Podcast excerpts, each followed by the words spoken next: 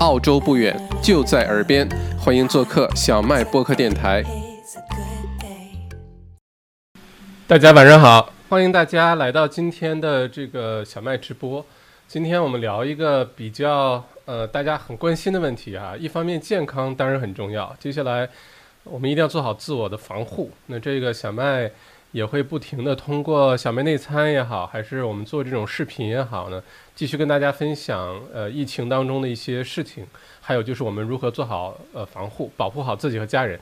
第一件事就是好好活下去，对吧？我觉得二零二零年不管你之前的新年计划是什么，现在应该改成就两件事情。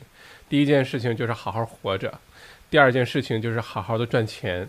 啊，因为疫情早晚都会过去的。那到目前为止，人类还没有什么疫情过不去的，只不过呢，中间的代价和这个时间的长度是多少？呃，不管怎么样呢，我们在做好自我保护的这个同时呢，呃，其实应该乐观一些啊。这个疫情结束之后，我们应该做什么？呃，这个时候呢，我觉得今天收看直播的很多朋友都是，嗯。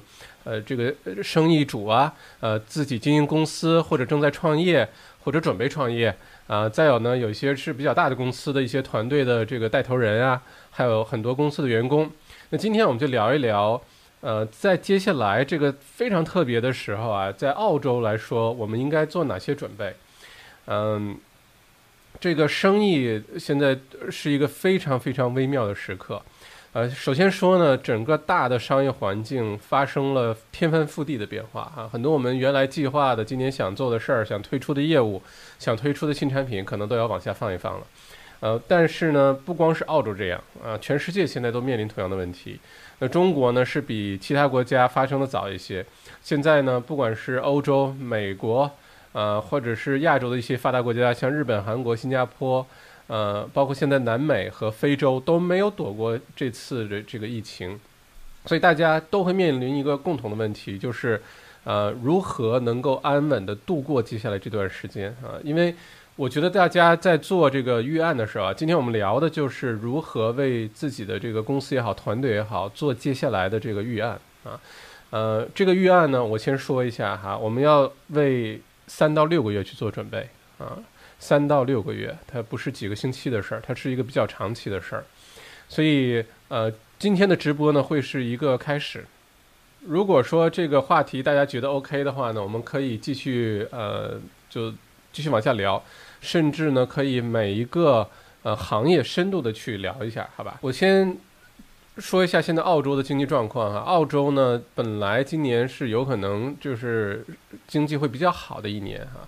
呃，实现不管是实现这个财政的这个，呃呃，这个盈余也好，还是各方面，其实澳洲一直经过了一八一九年大的环境的这个比较弱呢。澳洲今年开年有个山火，就已经对澳洲有一个打击。但本来呢，这个山火结束之后应该是蛮好的，但是呢，这个疫情一爆发起来之后呢，澳洲面临的挑战挑战就非常的多。对于澳大利亚来说，它的挑战在哪儿呢？一个呢，就是澳洲呢是一个呃开放的小型的经济体，呃，这种开放小型经济体的，这就是如果简单一点一点的说，就是很容易受世界大的经济环境的影响。世界上有个风吹草动的话呢，澳洲都会受到影响。那接下来不管是出口啊、进口、呃、旅游、呃、留学、呃、这个金融服务、呃、贸易、呃、外汇等等等等。都会因为这场疫情呢受到非常大的挑战。那，呃，接下来澳洲也推出了很多的政策，我们等一下会这个分析一下这些政策哈。那今天呢，我们就针对在澳洲的华人朋友们，不管你做的是哪一行，呃，你是餐饮也好，你是这个服务也好，你是外贸也好，你是呃这个教育培训也好，你是地产也好，不管你从事的是哪一个类型呢？今天咱们就聊一聊你如何做好这个准备。之所以今天这个直播比较匆忙，还是昨天晚上才呃决定今天晚上做的。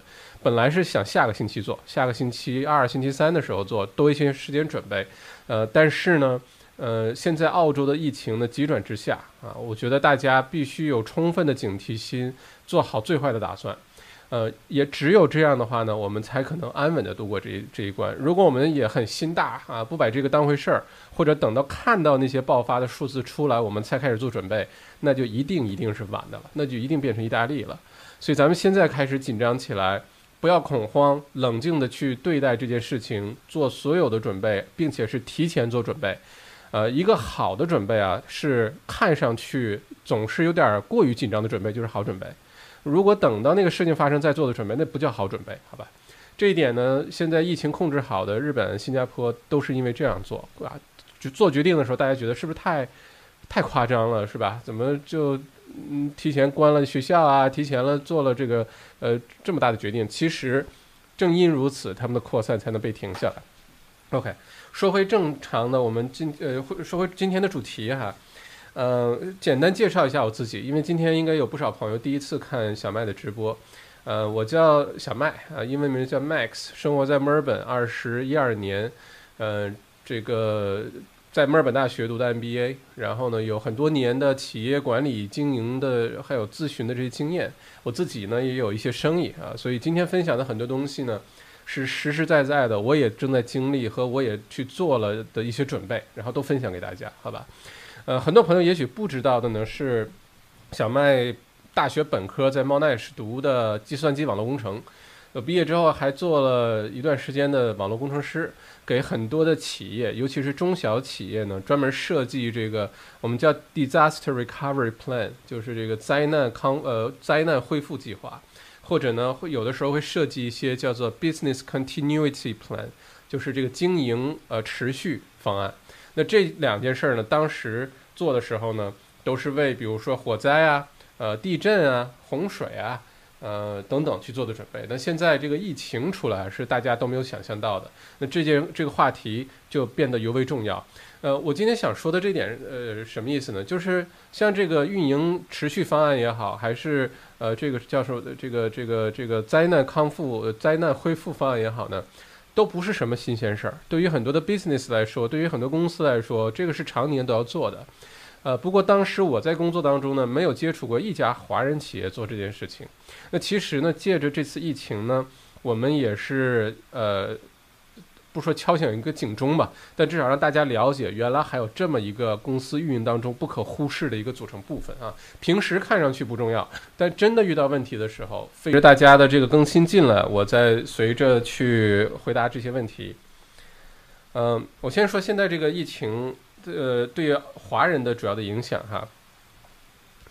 呃，首先呢，嗯，坏消息呢是很多的公司。很多的企业，不管你的规模是大还是小，很有可能你活不过这次疫情。这个公司啊，很有可能是挺不到那一天，这是坏消息，也不是危言耸听。因为很多的企业、很多的公司或者很多类别的商业生意呢，是跟人的活跃度有直接关系的。如果没有人出来活跃的话呢，那这个公司就可能遇到很多的问题。呃，比较明显的，包括现在像这个澳洲的各个大学，很多临时的就不叫临时工了，就是那种，呃，不是 permanent full time 的，不是那种全职的，很多的讲师啊，很多的 tutor 啊，很多的老师其实都已经失业了，而且这个人数是上万的。那这是比如说教育类的，还有呢，像这个出行类的啊，你比如说，嗯，呃，旅游类的，对吧？那很多的，如果做导游的朋友，接下来可能这个日子不太好过，因为没有人来旅游的话，没有人出门的话，你就没有这个机会了，对吧？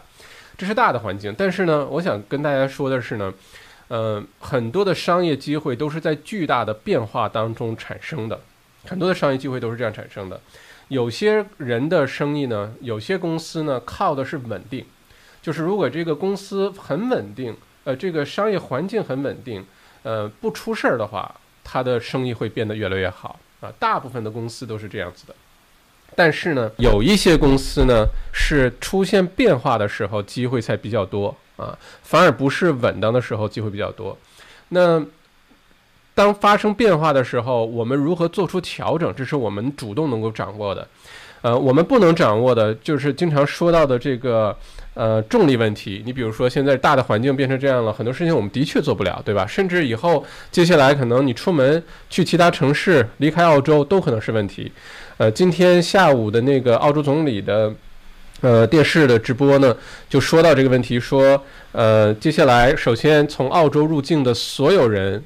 所有人，不管你是澳洲人，你是呃 PR，你是呃访客，你是这个呃临时签证等等，都必须进行十四天的隔离，好吧？那这一下子呢，对于很多公司的影响也会很明显。再加上现在造成的这个恐慌的情绪哈，大家去抢购卫生纸，现在抢购比如说肉，抢购呃饮用水，抢购各种各样的东西。如果你去超市，很多东西都是呃暂时的供给不足哈。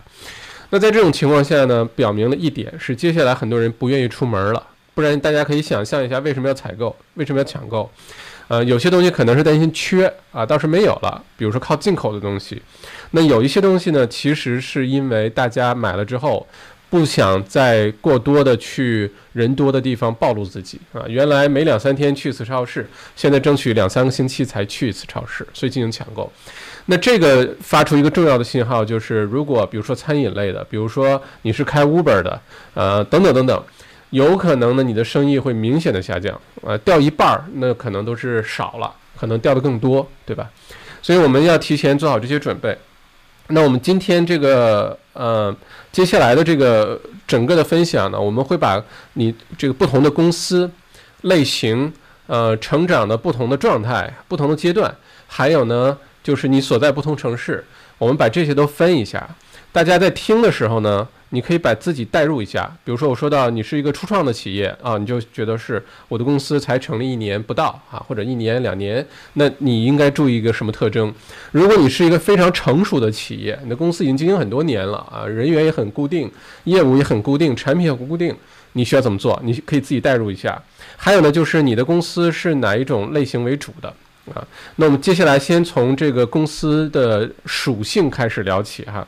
从大的方向呢分两类，一类呢是服务型的企业啊，一类呢是产品型的企业。大的方向可以分成这两种。服务性的企业什么意思呢？比如说你是会计，比如说你是律师。比如说你是这个牙医，呃，比如说你是呃，还有什么可以举例子？比如说地产中介服务，对吧？就是你不需要进很多货，你不需要囤什么货，你是靠人力资源为主的这种呃呃商业模式啊，这种叫服务型的。那另外一种呢，叫做产品型的，产品型的就是卖货的，好吧？你比如说你是餐饮，你要进货，你要进食材，你要进饮料，你要进酒水，那是产品类的。还有呢，一些做贸易类的，做贸易类的，比如说你出口红酒的，出口一些澳洲的一些什么产品啊，海鲜啊，等等等等，这种叫做做产品的。这两种呢，公司在接下来的这个疫情期间呢，有可能会呃有完全不同的操作方法，好吧？我在这里呢，我们先说服务型的。服务型的公司呢，呃，相对来说，呃，有一点好和一点坏。如果你的公司是属于服务型的哈，呃，这里要注意听一下，它有一点好，一点坏。它的好在哪儿呢？当有重大的疫情啊、经济危机啊、人们封城啊、躲在家里不出门啊，不管这个情况怎么样，服务型的企呃公司呢，有一个缺点就是它不能弥补，它没有弥补性。你比如说导游，它是一个服务，对吧？如果说前三个月、前六个月没有人来出来旅行的话，你这个服务提供不出去的话，当这个疫情结束之后，你是没有办法再把这个导游服务补回来的，明白我意思吧？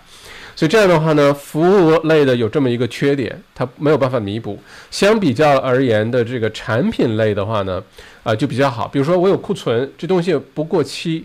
呃，仓储的费用啊，等等，我也负担得起的话呢，你可以放在那儿，对吧？你可以等到这个，呃，疫情过去之后再卖，这个产品还在，或者是有些是制造业的，或者是手工业的等等，这个东西呢，你可以做完之后放在那儿等着之后再卖啊，你可以继续生产。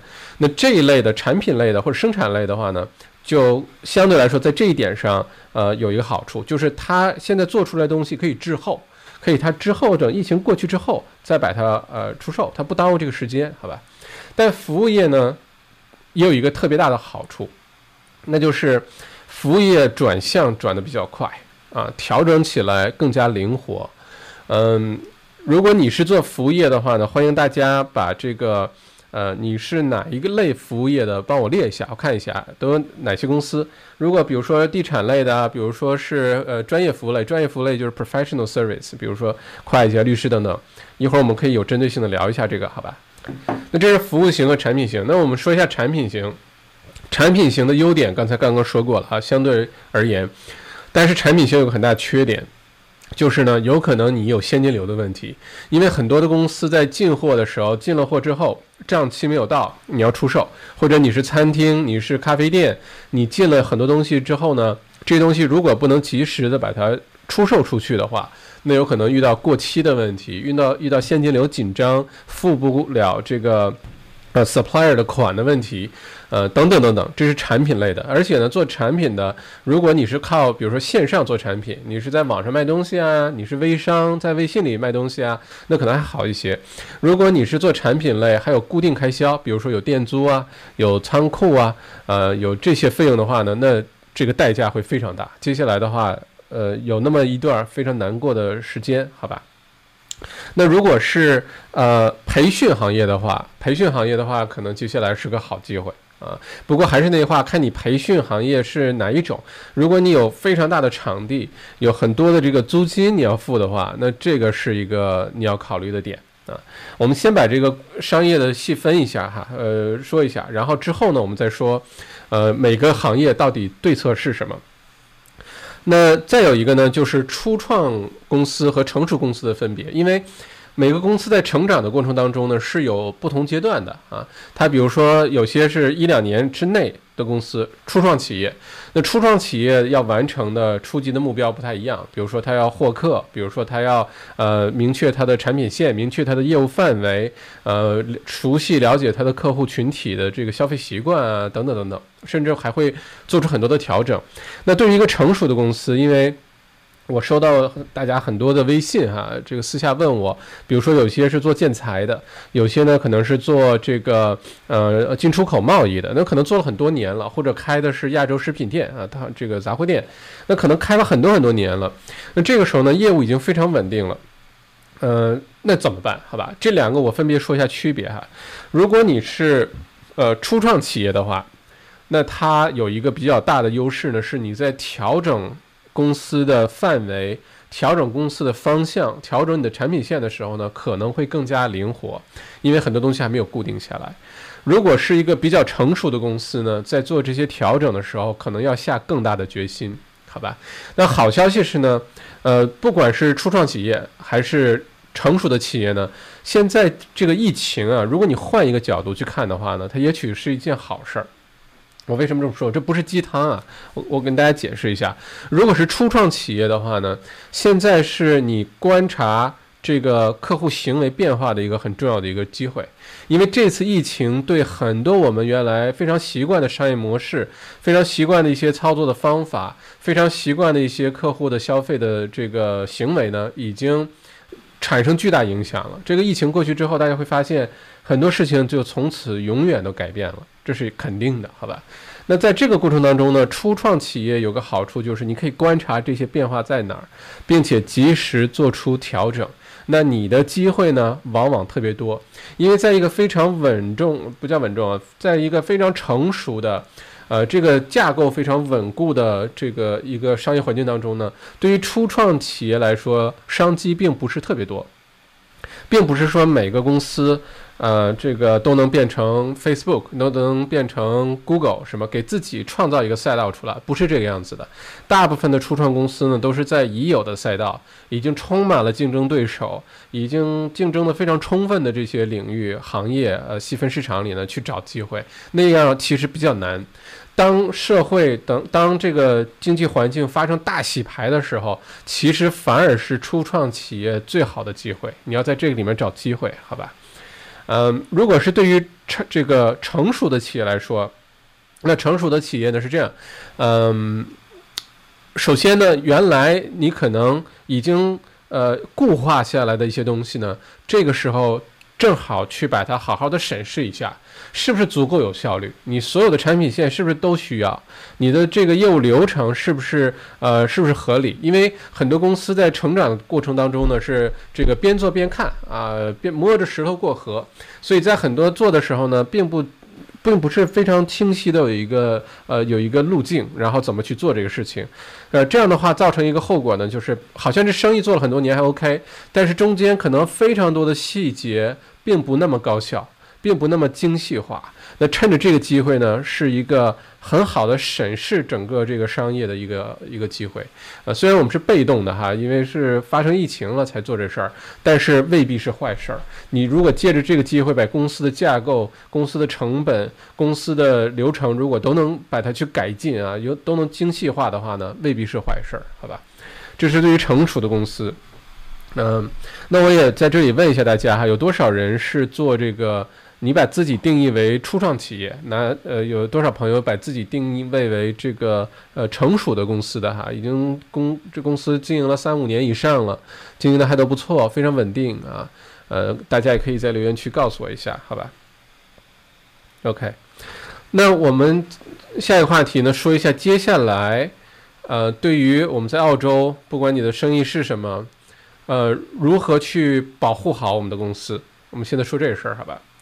呃，不管你的商业类型是什么哈，不管你的公司是什么，其实呢，它最核心、最核心，你要保护的有三样东西，有三样东西。第一个东西呢是 IP。就是我们经常说的什么知识产权之类的哈，这个是一个笼统的概念。我把它展开说，这个 IP 呢包括什么呢？包括比如说，如果你有什么核心技术啊，比如说你有什么配方啊，你有什么秘诀，呃，或者是你的运营方式有什么特别独到的地方，呃，或者是你有什么很好的销售方法，这些呢都是公司通过经营。积累下来的这些呃无形的资产，呃，大家会发现，你比如说你进入一个新的公司的时候呢，有很多东西要学，对吧？每个公司呢都有自己的那个不同的那个套路、那个打法。那这些无形资产，我在这里统称为 IP，是你要非常保护好的啊。不是有那么一个比喻吗？好像是高晓松说的，说这个，呃，比如说清华大学，你真的把这个清华大学从北京搬走啊，只要你把那老师、学生。呃，你把它里面形成的这些无形资产一起搬走，放在哪儿，它都可以是清华大学，好吧？不一定是真的盖一个新的校区出来，挂个清华大学牌子就叫清华大学。所以无形资产，大家可以考虑一下，对于你们的这个公司来说，这无形资产是什么？好吧？呃，这一展开讲一下，举例，你比如说，呃，咖啡店，呃，你比如说寿司店，呃，这种餐饮类的，或者你比如说会计，啊，你比如说。呃，这个地产中介等等，如果你们公司没有一个标准的手册，一个运营手册，呃，而是全凭口口相传，就是说有新人进公司了，然后教给大家说怎么做这事儿啊，这是我们公司正平时是这么做的，这是这么做的。我跟你说啊，这种就无形资产就没有得到很好的保护，因为当一个人把一个事情传到另外一个人的时候呢，呃，首先这个版本会变，而且呢信息会递减，而且要增加一些不必要的信息。大家看过那些综艺节目对吧？戴上耳机让你说一句话，结果六七个人之后，那个话的那个事情已经完全变样了，完全不一样了。所以这借着这个机会呢，如何把无形资产给沉淀下来呢？静下心来，开始写流程，开始写手册。比如说，新员工进来公司的第一件事，第一天应该干嘛？第二天应该干嘛？遇到这种问题的时候怎么办？遇到这种问题该找哪个部门？找谁？呃，他自己的这个业绩该怎么去做？如果他电脑出问题了，该找谁？把所有的这些都写下来，都写成手册。如果你是咖啡店，你是餐饮的，也把它写下来。比如说，我们这个咖啡的配方是什么？我们这个呃沙拉的配方是什么？啊，我们每天早上开档的流程是什么？借着这个机会，把整个呃公司也好，呃商业里好的这些无形的资产都把它落地，把它文字化，把它呃规范化，好吧？这是第一个。每个商业的第一个核心，不管你是哪个类别的，第一个核心无形资产 IP。第二个最重要你要保护的无形资产，呃，这个核心啊是客户，非常重要啊，不是保留所有的客户，呃，有些客户一定会流失的，呃，有些比如说呃餐饮类的，如果现在客户少了一半，那很正常，对吧？你要保护好的是你的核心客户。就对你有忠诚度的客户啊。那这句话呢，比较笼统的是，呃。不同的商业、不同的领域、不同的市场呢，呃，它意味着含义不一样。什么叫做忠诚客户，对吧？每天都来我店里吃饭的叫忠诚客户，或者是呃，这个十年前我公司刚开的时候就已经跟着我到现在都没有离开的叫忠诚客户。它的定义可能不太一样，但你要想尽办法的维护好这些客户的关系，一定要维护好，因为你这个能不能熬过接下来这几个月，其中一个关键点就在于核心客户。你的核心客户还跟不跟着你？这个非常重要，好吧？嗯，在这一点上呢，展开讲一下，是你的核心客户的诉求会因为现在的这个疫情的变化也发生巨大的变化。能否观察并且抓住这一点啊？找到你核心客户需求的变化，并且努力去提供这个方案呢？那这就是你的能耐啊！你能提供，你就能活下来；你提供不了，就会被这次淘汰掉，好吧？OK。那这个是嗯第二个核心的东西，第三个核心东西对于任何的公司企业来说，不同行业来说就是现金流，你的 cash flow 非常的重要。呃，现金流这个呢，嗯，已经有据我了解啊，已经有不不少的公司，呃，不少的呃这个朋友们的商生生意啊，已经受到影响了。这个现金流，呃，因为。现金流是这样，它一进一出，对吧？呃，进呢就靠每天开门，或者是做做销售、卖货，或者卖房子，呃，或者是提供服务给客户，这样你才有收入。收入进来之后呢，你要付房租、付水电费、付员工的薪水，你要付很多很多的东西。如果说现进来这一账明显的减少，或者甚至停下来了。而你出去的这些，像房租啊这些东西，你还要付，那你就会明显的感受到现金流的压力。那现金流这东西要倒推，我们刚才说啊，这次如果大家为这个疫情做准备的话呢，你要准备三到六个月啊，它不是几个星期，是三到六个月。呃，如果是我小麦自己的话，我会按照六个月去准备。那你就要倒推一下你的现金流啊，这个计算的时候呢，是以成本为导向的，就你把你这个成本呢分成两个部分。第一个部分叫做固定成本，叫做 fixed cost。固定成本就是你不能摆脱的，比如说房租，不管你开不开门，不管你经不经营，不管你有多少客人，是一个还是一百个客户，这些费用你都需要付的，叫做固定成本，叫 fixed cost，对吧？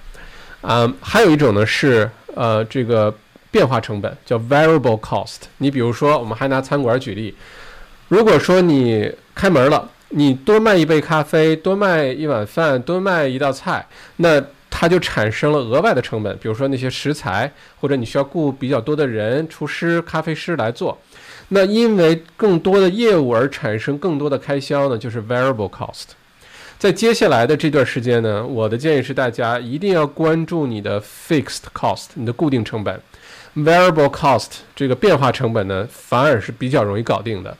所以，如果对于有房租压力的朋友来说，不管你的商业是办公室的房租还是商铺的房租，这个是你必须要去很认真对待的，因为这个是最后会一直压着你的那那个稻草。那在做计划的时候呢？刚才我说是以成本为导向，是你倒出来计算。比如说，我先做一个三个月的计划，我再做一个六个月的计划。我的固定成本到底有哪些？OK，房租每个月几千块钱，一两万块钱。我的每个月的固定的人工开销，因为如果有 permanent 呃 full time，如果还有年假等等，他来不来上班，是不是在休年假，先休个年假等等，你都是需要付人工的，对吧？这也是固定成本。那有些呢？呃，可能一些供货商的账单之后会逐步的来的，他不会就因为你不经营就他上个月的账单就不寄给你了，这不可能的，对吧？把所有你的固定的成本都列出来，这个时候是直面这个事情的时候啊，不要不要不要哄自己，不要有侥幸心理，把你能想到的、能看到的所有的固定成本都把它列出来。列出来之后呢，做一个三个月的计划。你看，OK，这三个月，比如说你的固定成本，你需要付出五万块，你需要三万块，你需要十万块，需要五十万块，不管它是什么，把它列出来之后，你要倒推，按照你现在的成本结构，你要卖多少钱的东西能够 break even，能够刚好持平。就能一直活下去，你卖多少东西能够盈利？你卖了多少东西能把这 cover 这个固定成本 cover 掉？这样的话呢，比如说你看一下你的现金现在有几万块，你每个月呢可能要倒贴三千块钱、五千块钱，你能不能坚持好三个月？这个呢，对于很多公司来说，尤其是做呃公司如果有有呃这个 CFO 啊，或者有呃做 finance 的人呢，这个就不陌生了，因为每个公司新年的时候都要先做 budgeting，对吧？先要看看这个财年我们要。呃，想要赚多少钱，花多少钱，每个部分，比如说，呃，出行，呃，出差，公司出差多少钱啊？比如说，我们要做市场活动、推广活动多少钱？那这个时候呢，是你必须要认真看一下你的这个呃之前做的预算。如果没有预算，现在去想这事儿。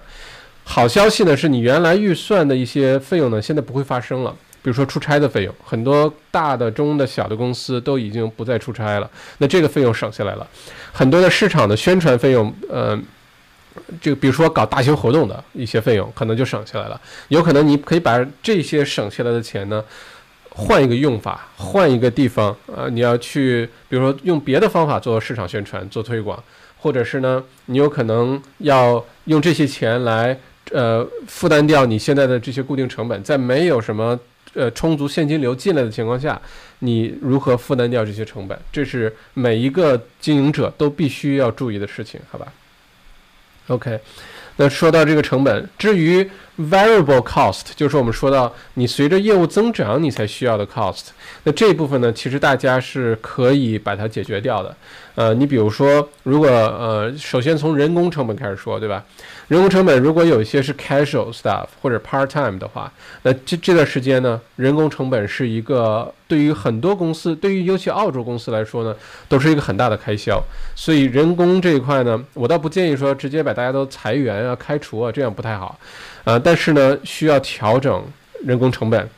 嗯，而且大家也都很理解，就是要不然就是公司承受着这些，最后关门啊，这个倒闭啊，经营不下去，还是说大家一起来承担这个事情，比如说降薪啊，原来你年薪这么多钱，或者每个小时多少钱，现在要降下来。再有呢，就是可以，比如说适当的每个星期呢，可以工作三天、两天减少。不管它是什么，人工成本是每个经营企业的人在接下来这段时间必须去注意的。如果你公司呢就你一个人，或者就两个人、三个人，那情况还好。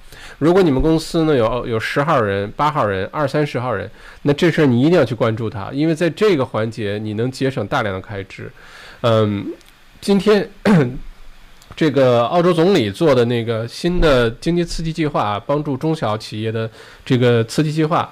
其实呢，主要的其中一个目的就是希望各个中小企业不要裁员，不要裁员，因为一旦裁员的话，失业率上升，它的连锁反应是非常严重的，甚至包括比如说大家熟悉的澳洲房产市场，对吧？在年初的时候，小麦曾经做过一个节目，呃，这个判断的今年澳洲的房产市场是一直往上走的，但是。那个是没有疫情之前，如果疫情开始了，很多的商业停顿，很多的人失业被开除也好，还是呃没有工作，工作时间太少，还是很多公司经营不下去，所以失业了。在这种情况下呢，很多人还不起贷款，交不起房租，就一定有这种问题。那交不起房租的话呢，很多的投资者，房产投资者也还不起贷款。那这个时候，很多的房子就会回到市场上来，然后就出现了明显的。供多于求的这种局面，那房房价是会一定会下滑的，一定会下滑的。但这件事儿呢，我们先处于一个观望状态。我只是在这儿埋一个种子，就是说这有可能是个问题。但是，我觉得澳洲的各个大的银行啊、贷款机构啊，会充分的考虑这一点。真的是因为这些问题造成了，比如说还款的压力、贷款的压力等等。我觉得。澳洲的各个银行很有可能会像处理山火的那样子，就是说我可以延缓，我先不追你这个贷款，我不给你 default，我不给你强行的把房子收回来拍卖。银行应该会做一些相相对相相对应的举措，因为这不是一个人的问题，是一群人的问题，好吧？OK，那这个是呃说了这个成本的问题，OK。那接下来就说一些具体的应对方案哈。刚才我们已经提到了应对方案，接下来这个生意，你要做两件事情，你要做两件事情，其实听上去很简单，又回到了商业的本质啊，呃，就是第一件事情就是节流，啊，就是节省成本；第二件事情就是开源，啊，两手抓，两手都要硬。这两件事情，你要想熬过接下来这段时间，你都要研究一下，都要想一想去做好吧。首先呢是节流，节流我们说了有人工成本，呃，有一些浮动的一些变化的成本，你要重新考虑如何的把这些降低，能不能精简团队。能不能精简你的业务啊？现在接下来这段时间还真的未必你有什么业务就要做什么业务，有什么产品就要卖什么产品。你可能按照比如说那个叫什么八零二零八零二零法则。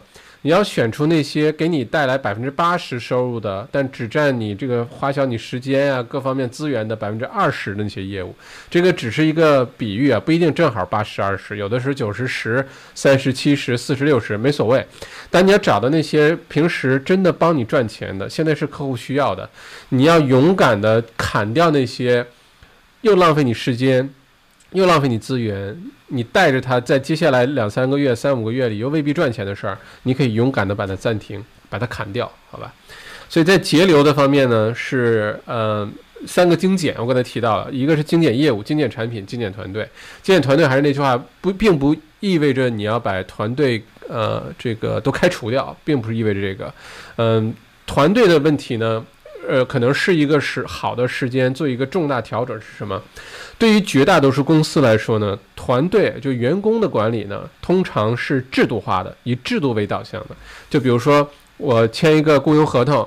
我答应你每年给你这么多的年薪，这么多养老金，然后呢，你必须每天早晨九点，晚上五点半来上班，一周工作五天，然后你要三个月的这个实习期，六个月实习期，你要满足公司的这个呃这个呃业务的指标啊，这个等等等等，这种叫做制度型的。那其实整个世界呢，本来就在向呃协作型的这个方向改变，就是以后没有哪个人真的是员工，可以都是公司合伙人，可以都是公司的外包的业务提供商，呃，可以是一个小团队或者是独立一个人操作的这个作战的，会越来越多，越来越是方向。这次疫情呢，只不过加速了这个进程而已，这件事情本来就会发生的，好吧？那借着这个机会呢，我觉得很多的公司呢。呃，很多的这个经营者呢，借着这个机会可以考虑一下，哪些核心业务、核心的人员啊，你是否可以把它变成一个合伙人？是否可以把它变成一个有奖励机制的啊？不是原来只是有个销售金呃销售佣金啊，或者是有个什么呃年度的分红啊？不仅仅是这样，而是真的把它变成你的一个合伙人的这种情况，好吧？嗯，在这种情况下呢，首先你的固定成本会减少。啊，那固定成本会减少，呃，因为大家的激励来自于更多的业务、更多的销售、更多的利润。大家如果不去做这件事情，就没有吃饭吃的话呢，大家就会反而非常努力去做，好吧？这个是呃节流的第一个，呃，关于关于团队的。那第二个节流呢，就是你的嗯业务和产品。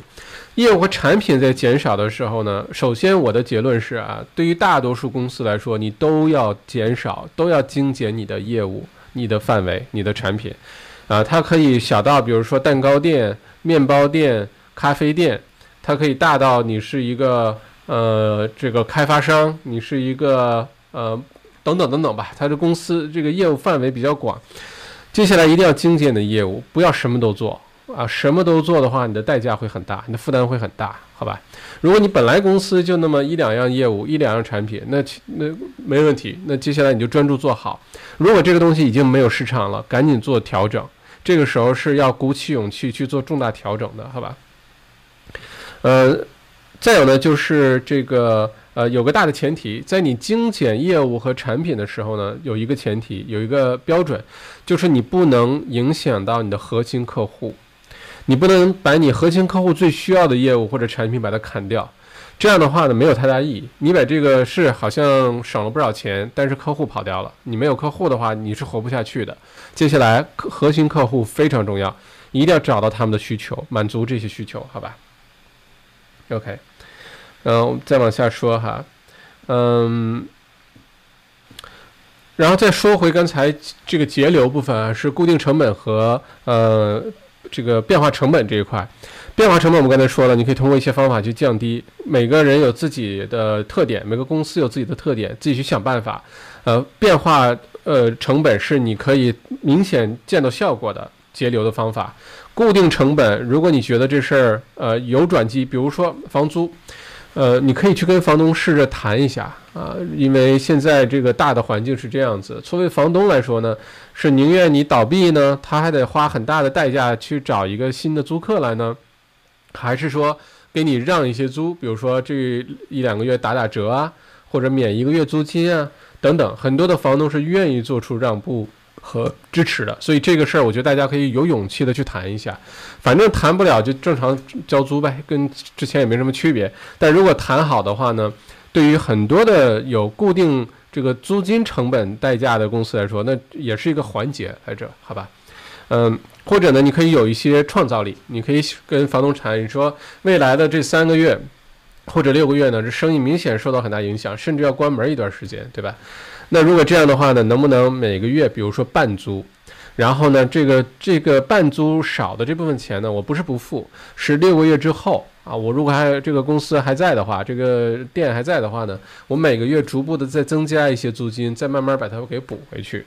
这样的话呢，房东也会考虑说，哎，那我还是帮你。这个度过这难关吧，不然你真走了，现在这种环境下想找个新的租客进来，那是难上又难。房东自己会掂这碗这碗水的，他会想这事儿的，好吧？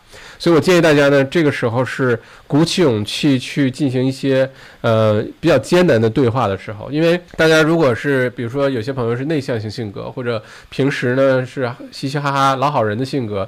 呃，不太愿意进行一些艰难对话，比如说跟员工啊谈降薪、减一小时，甚至强行的要放一段时间假等等等等，这属于一个艰难的对话。呃，跟你的供货商呃谈一谈怎么办？呃，这个是不是付款要延期？要分几次？呃，等等等等，这个是一个艰难的对话。跟你的房东啊是个艰难对话。拒绝一些客户啊，可能是一个艰难对话。但是呢，有那么一句话，我忘了是谁说的，是个特别有名的，可能是 Tony Robinson 说的，是你能够进行多少次这种艰难的对话，你就有多大的成就，你就能取得多大的成就。所以每一个呃非常成功的人啊，都是。不说善于吧，但是至少不介意去进行这些艰难对话的人。如果你平时的性格不是这个样子的话，这个也是一个你要成长的一个机会，去进行这些你之前不好意思开口、不敢说的一个对话，好吧？OK，嗯，然后呢，还有一个非常重要、非常重要的重大调整呢，我建议的哈，是全民皆兵，全民皆兵啊。这个是有历史上成功的商业商业故事的，就是丰田。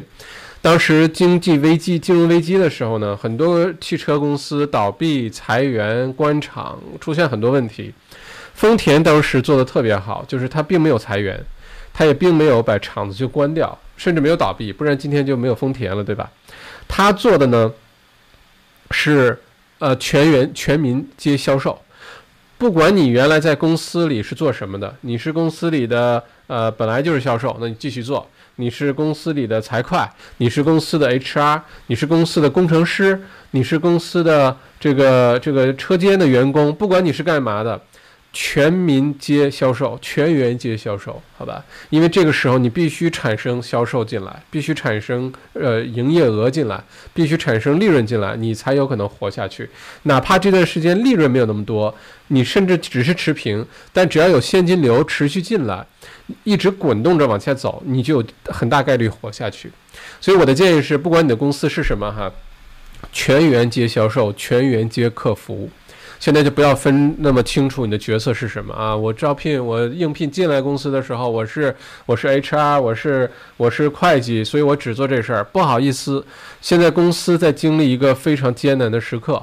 呃，如果说想要共克时艰啊，这句话真的是特别重要四个词。呃，员工们呢，其实应该了解，老板这个时候的压力是员工的好几倍。或者十几倍吧，反正压力特别大。因为对员工来说呢，最多不要这份工作了，你去找一份别的工作。但对于老板来说呢，这有可能是他多年的心血，或者是呃他投入的代价特别大。如果他不咬着牙把这这件事情继续做好的话呢，那个的牺牲，那个的代价是呃这个员工这个角色啊不能理解的。所以呢，接下来这段时间，如果有老板来找你谈话，说我们要经历这样一个时刻，要怎么怎么做。员工们呢，其实应该也有心理准备。你是宁愿现在失业，还是跟着公司一起共度这个难关？收入少一点，那就是开销也少一些，不出去吃吃喝喝，不出去玩了啊，这个等等等等。所以在这个阶段呢，呃，你的从员工的角度呢，是你的角色。你原来在公司做什么的那个角色会发生转变，你要学习更多的新的东西，你要更多的了解公司的其他业务。如果你觉得这样做，呃，反正老板就给我那点钱，现在反而还减少了我的人工，我干嘛要那么卖力气？没有问题。如果你这样想的话呢，可以辞职，好吧？因为现在，呃，为什么澳洲总理发布这个刺经济刺激计划，就是他明显的这个看到一轮的这个失业潮的到来。一轮的失业潮到来，很多人一定会失业的，这是肯定的，好吧？那这个时候呢，作为员工呢，是要你主动的去为公司去分担，为公司去想办法去解决很多问题的。不过，呃，对员工的这个分享呢，我们等一下会有专门一个环节聊这事儿哈。呃，不过作为公司的经营者的话呢，要彻底改变你对员工的这个角色的定义，全员接销售，全员接客服，好吧？这是这个。嗯，这样做还有个好处，当时丰田就其实就发现了，原来全员接销售有个好处，就是比如说工程师，原来呢他们并不了解前线的销售需求是什么，他们在卖公司一个产品、卖一辆车的时候，他们的这个需求是什么？大家做完之后呢，反而了解了，哦，原来这个客户的需求是这个样子的，原来销售在做的时候呢遇到过这样的问题，这样的话。在疫情过后呢，反而对公司的这个整个的效率是明显有提升的，好吧？而且根据稻盛和夫啊，日本经营之圣，他的一句话就是“真理在现场”或者叫“真相在现场”，什么意思呢？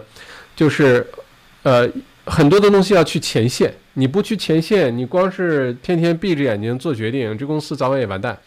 在这个时候呢，每一个企业的经营者啊，你是公司老板，原来你不去做的事儿。不管是客服啊、销售啊、啊等等，原来你不做的事儿，这个时候你自己也要是个兵，你自己也要是个销售，你自己也要是个客服，要去做的。这样的话，你你能充分的了解这个，首先原来公司的这个业务上有没有什么问题，这个流程有没有什么问题？再有一个就是回到刚才小麦说的一个观点。接下来呢，很多客户的诉求、客户的消费习惯、消费行为会发生巨大的变化。那在这个时候呢，老板自己冲在前线有个很大的好处，是你能第一时间反馈，第一时间感知到这个变化，第一时间做出决定，让公司转型也好，调整业务也好，你才呃这个能够及时的这个转向，然后活下去，好吧？如果什么事情老板还觉得我自己呃不用做这些。我跟你说，那就真的很危险，好吧？嗯，OK，然后呢，我继续往下说，嗯，基本上这些都是节流的。一会儿我们在这个互动环节啊，大家可以提一些问题，看看对你们这个公司的属性、这个行业如何做到这个节流、有效的节流。那我们接下来说一下开源啊，开源顾名思义就是增加收入，好吧？呃。不管是这个世界人类历史上发生的重大的疫情也好，战争也好，重大的经济灾难也好，呃，自然灾害也好，不管是什么，大家要认清楚一点，就是绝大多数的公司啊、商业啊、人啊受到影响，而且是负面影响。但每次这种时候，都有公司、有商业、有人是被正向影响的，就是它是从中可以获利的。我们这里并不是说有哪些人去发什么国难财啊，呃，或者是他是这个投机倒把呀，不是这个意思，是说我们回到商业的本质哈，商业本质是什么？是解决一个问题。如果每个公司说白了就是在解决一个问题，如果你解决了几个人的问题，你的公司规模就是个小公司，你的收入呢就是比较少的收入。如果你能解决一大群人的问题，那你就是一家好公司。你就是一家呃，这个有有很多很多业务的公司，而且盈利就不是问题，好吧？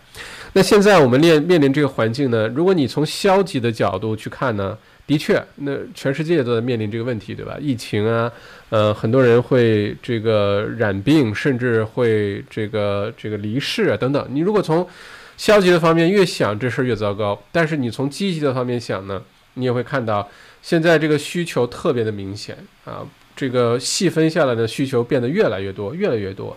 不管是出行的、采购的、沟通的、呃学习的、培训的，呃，大家不能出门，但又有其他的这个需求的。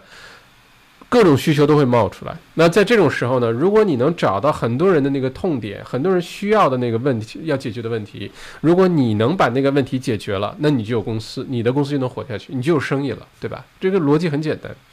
所以在开源的时候呢，不是盲目的开源哈，不是说，哎，我这个赶紧去呃多进点粮食，多多囤点厕所纸，到时候我卖给大家吧，这不是这意思，是你必须时刻的关注。啊，这个社会接下来这疫情进展的时候，大家都在需要哪些东西？你要想办法去提供这些东西，好吧？嗯，最好是服务类的，这是我的看法，最好是服务类，因为如果是产品类的，这东西你能不能拿到手就不一样，不一定，好吧？这个是开源。另外呢，开源呢还有一个变化一个思路，就是呃，不同的商业之间是可以互相开源的啊。我们我觉得我们之后呢，大家可以一会儿互动的时候介绍一下自己都是做什么行业的，因为在这个阶段，你在节省。成本节省开销的同时呢，有些节省不下去，但是大家可以相互的去支持和用这些额外的资源。比如说，哎，我们公司人比较多啊，这个固定的人工成本比较多。如果大家接下来有做这些事情的话呢，可以告诉我，我们可以一起把这个资源充分利用一下。或者你说我有一个很大的场地，我每个月反正也要交租金。那接下来如果大家需要，比如说存放一些东西啊，啊，或者是做一些。呃，这个这个事情呢，我有这个场地，大家是可以互通有无的这么一个过程。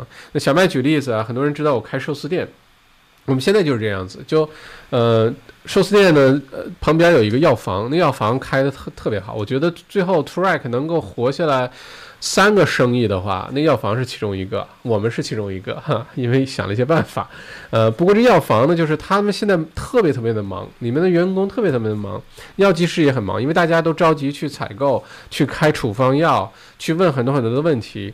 所以呢，我们现在就提出，我们给周围的这些什么药房啊，这些人呢，主动的去送送吃的，就不用他们跑出来。因为他们有的时候真的忙到一天下来，可能要很晚才有机会吃饭，而且我们也了解一下他们都有哪些东西可以进来的，比如说，呃，什么时候有洗手液呀，什么时候有口罩啊，什么时候有纸巾啊，等等，这种互通有无呢，对于每一个公司、每一个区域可能不太一样，但是这个思维方法是一样的，就是。大家要互相取暖，互相支持。接下来是一个抱团过冬的一个时候，好吧？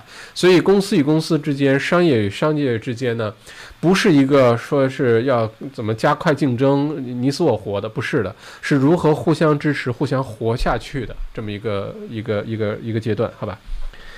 嗯，这是这个，嗯，再有呢，就是说，呃，说一下创新哈。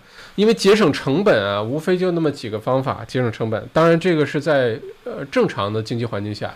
你比如说，一个是靠规模，你的数量特别多，你靠规模很大来降低你的成本，好吧？第二个呢是通过一些技术上的创新，你有高科技的生产方法，你有高科技的什么东西来降低成本。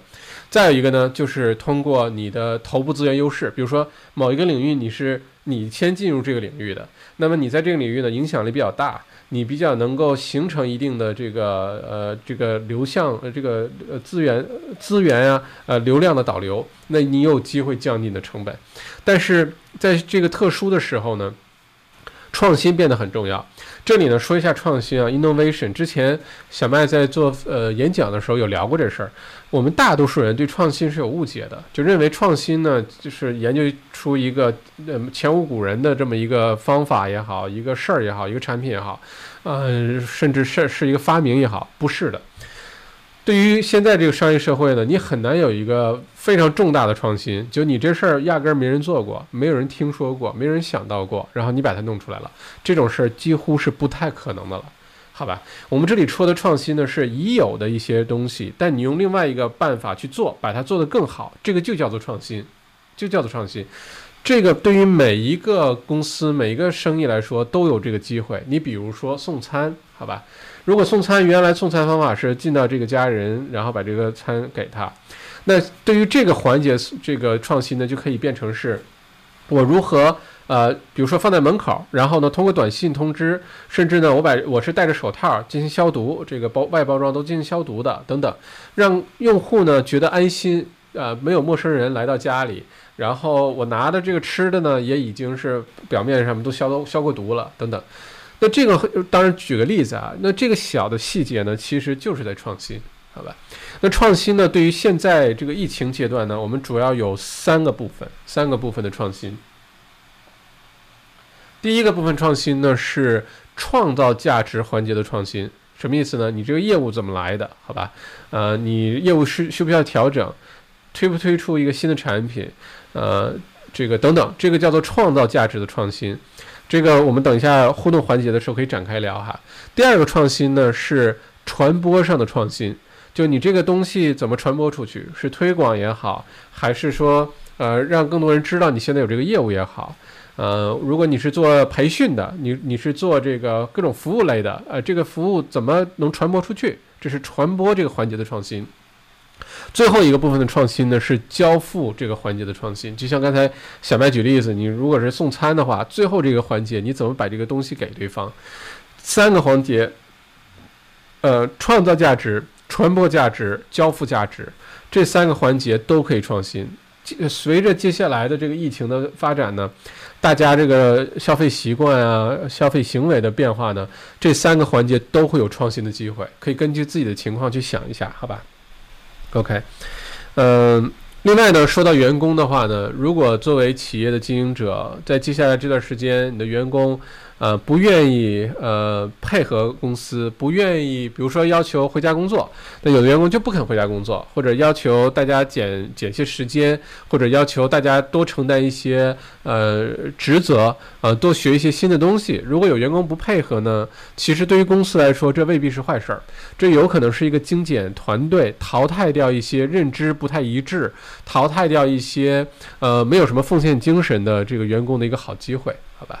这个说的可能有点听上去有点残忍哈，但是事实就是这个样子。嗯，患难见真情吧。如果没有这些事情的话呢，其实你也很难考验哪些员工是很积极主动，愿意跟公司一起共度难关的。那这些等到疫情结束的时候，他都是你的精兵强将。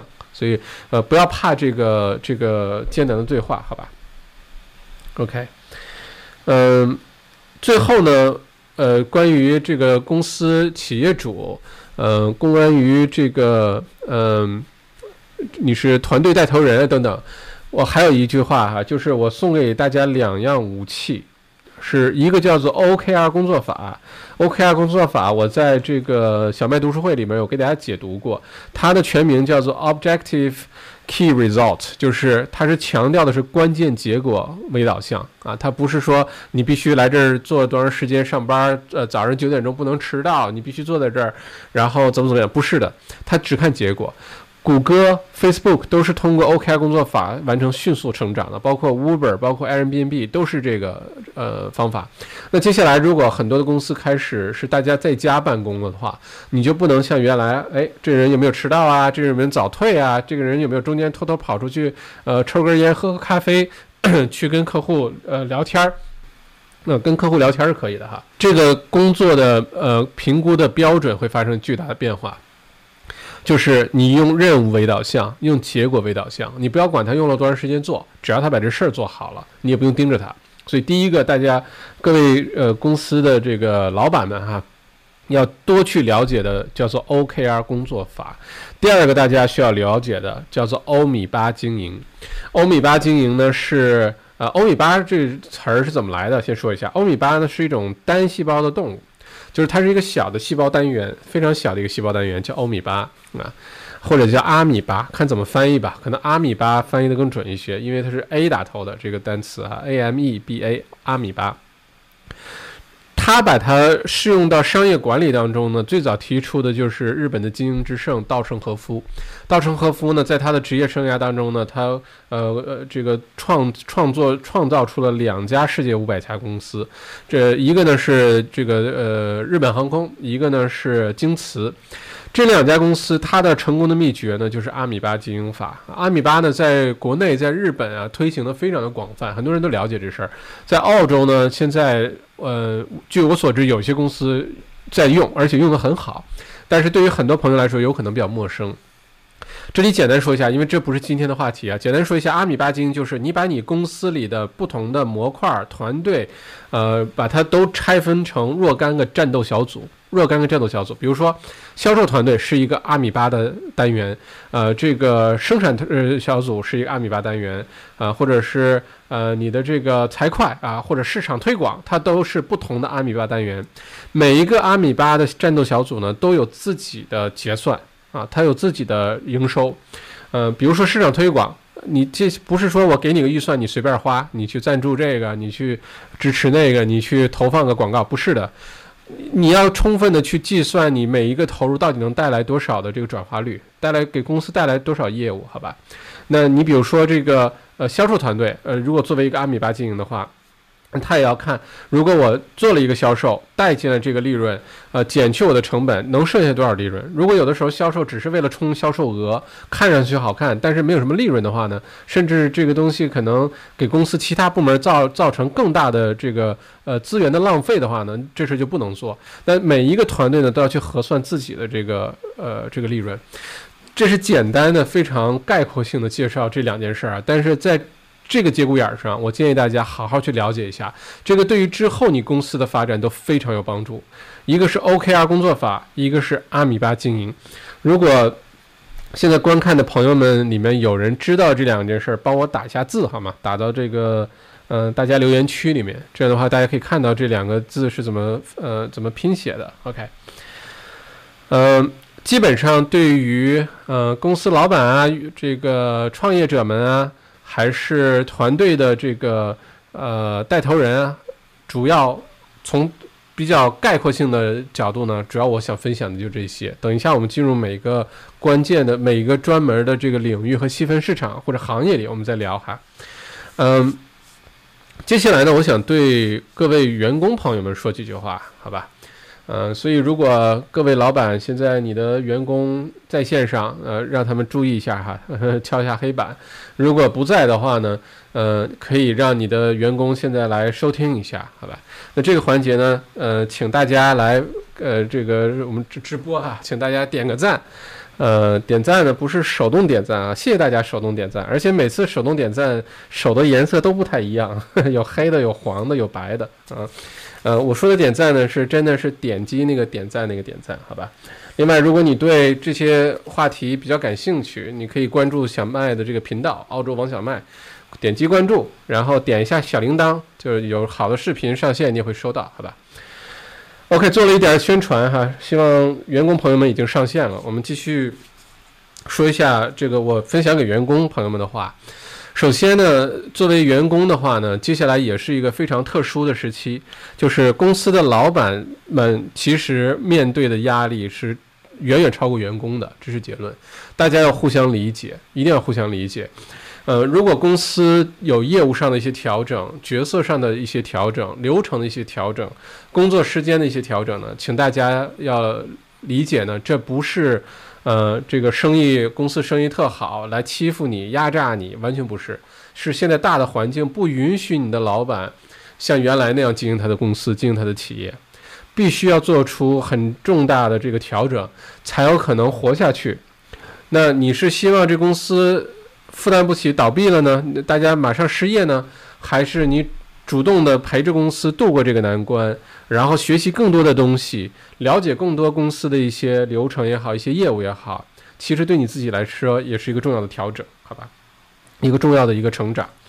嗯，我对员工大家的几个几个几个建议哈，第一呢是，嗯，要积极主动，这个时候是非常要积极主动的。如果涉及到在家工作的话呢，没有人盯着你。对吧？你不管是早晨起床晚点儿，还是呃在家比较零散，也没有人盯着你一直坐在电脑前，所以这时候积极主动非常重要，而且要让你的队友很放心，就这事儿交给你了，说了这什么时间完成，能放心的知道你会把它完成，不要借着这个机会以为在休假，不是的，这个时候是更要大家努力工作的时候，好吧？所以呢，第一个就是主积积极主动，并且靠谱，要非常靠谱。呃，我建议呢，这段时间不管是手机也好，还是微信也好呢，或者电脑也好，都挂着，好吧？随时随地能让你的同事，能让你的老板找到你。这个时间跨度不要超过五分钟，因为有的时候这事儿挺着急。你想象一下，在办公室，主要呃，主要老板跑过来说，哎，呃，小王啊，这事儿你帮我做一下，对吧？这比较容易。如果是有一个比较着急的事儿交交给你了，结果两个小时没人回信，那这绝对是不能不能接受的，好吧？呃，如果你真的有什么事儿的话呢，你可以马上回复留言。什么叫靠谱呢？不是说让你干嘛你马上干，不是的，是给你个事儿呢，你哪怕现在不能干，你也马上告诉大家，我现在手头有一个什么什么事儿，我正在处理一个什么什么事儿，我大概多长时间可以回应或者把这事做完，保持这个沟通特别重要，好吧？再有一个呢，是你要站在你的角度呢，多为公司去着想。你觉得，哎，老板，我们现在这公司业务呢是这个样子的，但我发现呢，现在很多的人有这样的需求，咱们是不是可以考虑去解决这些客户的这个需求，来做一些调整？这个是个群策群力的事儿，你不能完全靠老板一个人去想这些办法，好吧？所以从业务上啊，从一些新的机会上啊，从一些更好的、更有效率的流程流流程上啊，这个时候是需要员工。积极主动的去帮助老板想主意、想办法的一个时候，好吧。再有呢，我对员工朋友们想说呢，就是接下来是一个需要大家迅速学习提升的过程。你需要做很多你原来不需要做的事儿，你需要呃掌握原来不需要掌握的很多技能。但好消息是，这些事情将来你都用得到，对你没有任何坏处。所以积极的完成这个成长，好吧。嗯，那在进入这个各个细分行业之前，哈，我们说一下这个最后我的一个简单的结语，就是对于公司的老板们来说，对于经营者，对于团队的带头人来说呢，嗯，一定要管理好自己的压力。这里管理好自己压力有什么意思呢？你要做到全员分压，全链条分压。我把它展开说啊，全员分压是什么呢？是让所有的员工、所有的同事、所有的合伙人一起来承担这些压力。这不是甩锅的意思啊，是说有的时候公司做得好的时候，我们有这种习惯，就是我是老板，我来做主啊，这个我来做决定，这决定做错了，我来承担后果，所有的压力呢一个人扛着。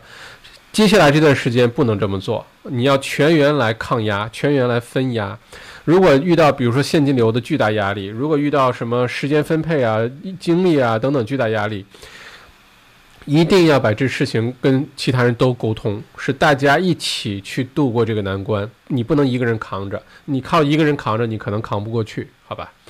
这是全员分压。另外，全链条分压就是我刚才说的，如果你是比如说做产品的，你有供货商，你有租金，你有等等这些费用。整个这个这个价值链上每一个环节都应该承受一些这个呃这个压力，啊，有些比如说供货商，那有些公司如果现在关掉了、停停业了等等，反而是你可以去谈判谈价格，谈一个更好的 deal，谈一个更好的付款的这个周期啊 terms 的这个时候，好吧？所以勇敢的去做这些对话，嗯。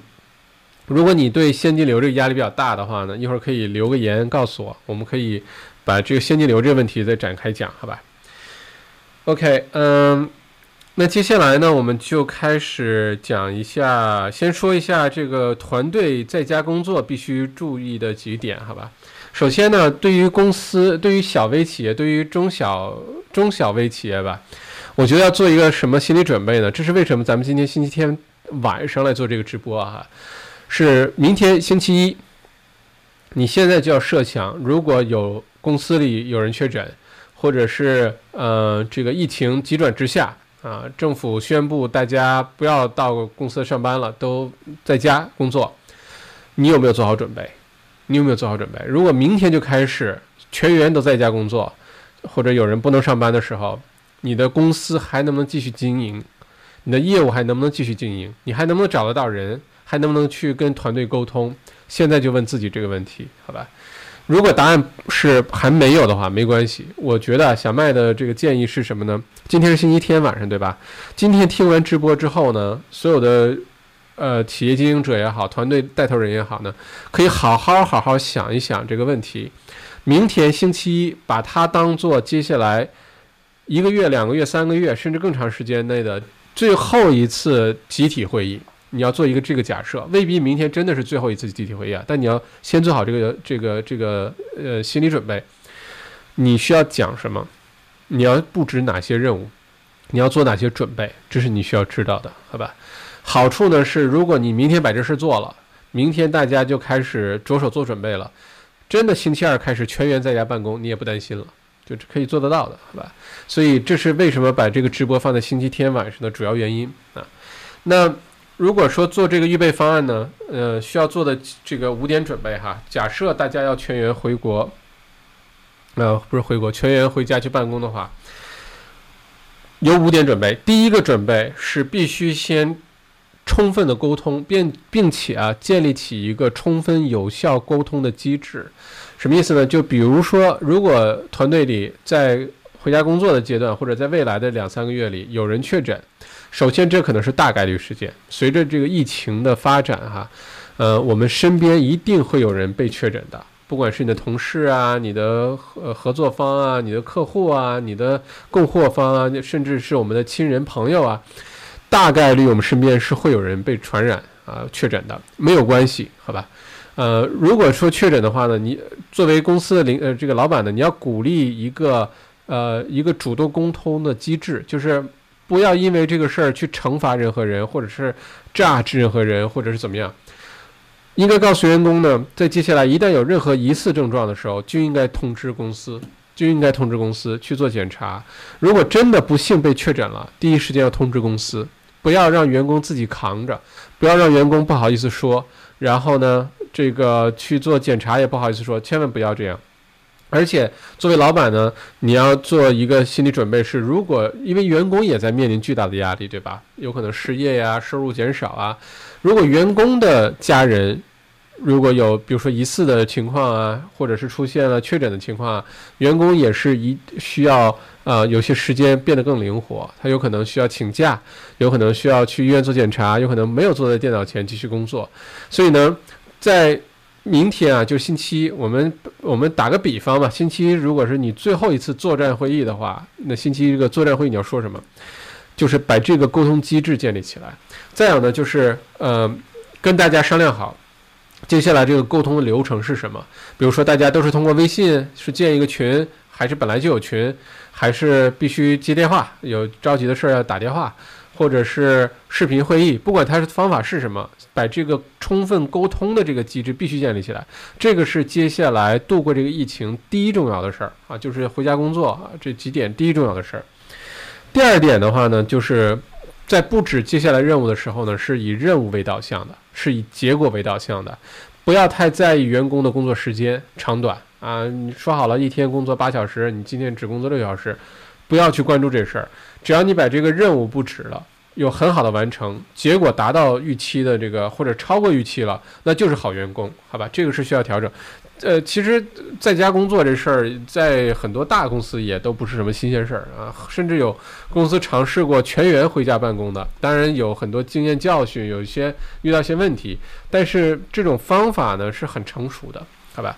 这种在家办公也有很多数据显示呢，其实会提高工作效率，就大家在家的时候反而效率高，因为没有人经常跑到你的办公桌前，跑到你的这个呃办公室前，呃来来来打扰你，对吧？来打断你。所以呢，把这个公司的评判标准换一下，以任务为导向，以结果为导向。那在设置任务、设置结果这个衡量标准的时候很重要。这里呢，我给大家讲一个故事哈，呃，就讲澳洲的故事。最早呢，澳洲来的都是英国送来的囚犯，对吧？囚犯和警察，这个很多朋友都知道。这个当年的澳洲就是英国的一个海岛，一个监狱。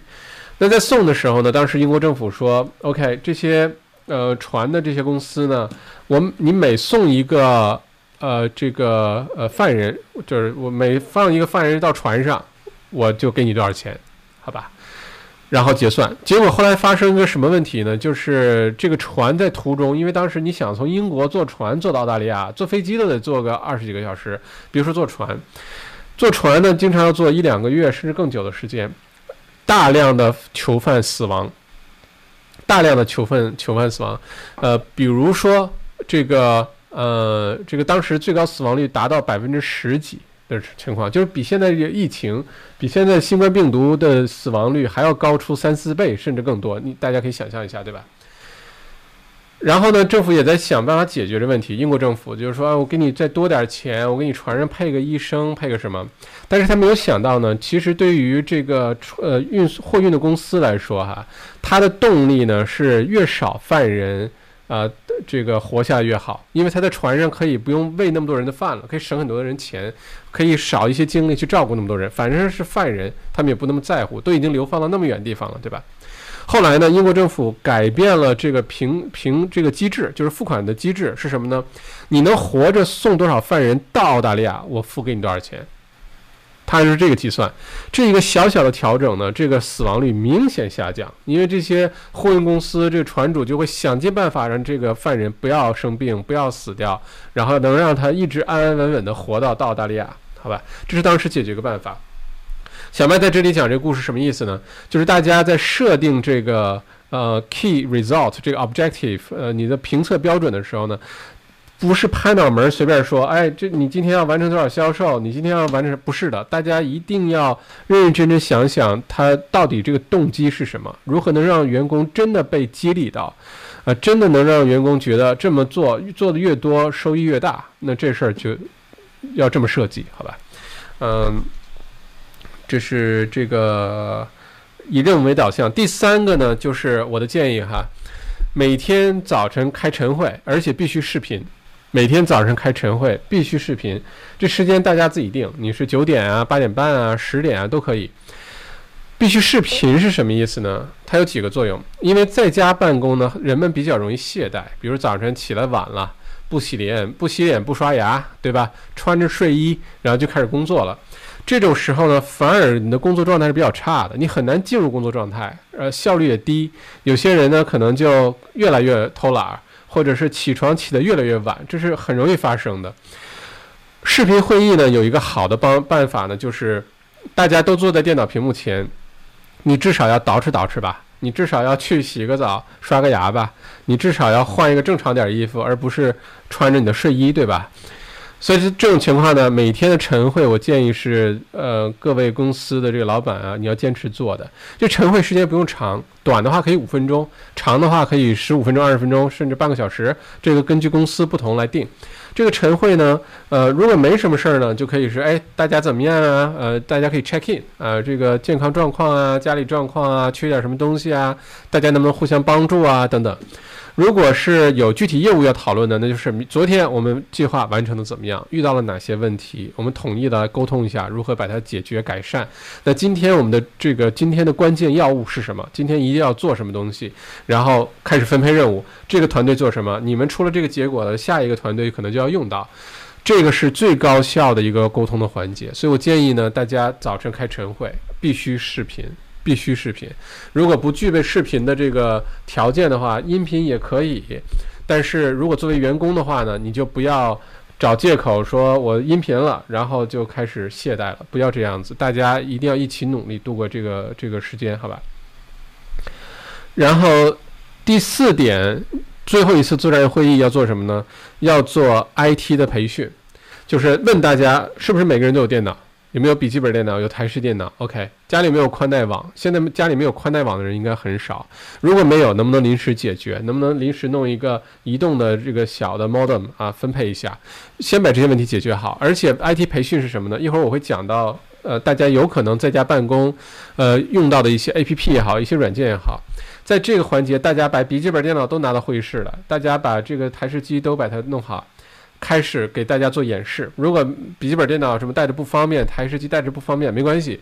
那老板呢，一定要花一些时间开始做展示。比如说这个视频软件怎么用，电话会议软件怎么用，团队协作任务分配的软件怎么用，一定要在大家还在现场的时候把这个培训完成。否则之后如果真的大家都回家了，不能回到办公室的时候，再做这种事情就难上加难，好吧？在这个时候就把这个事解决了。第五件事情呢，就是如果假定一个月、两个月、三个月都不能回办公室的话，大家各自要继续办公的话，都需要哪些东西？从办公室就都拿走，都把它准备好啊。呃，不管它是什么，是文件，呃，是客户资料，呃，是产品信息，呃，是移动硬盘，不管是什么，大家都做好，好吧？在这个环节呢，所有的公司的。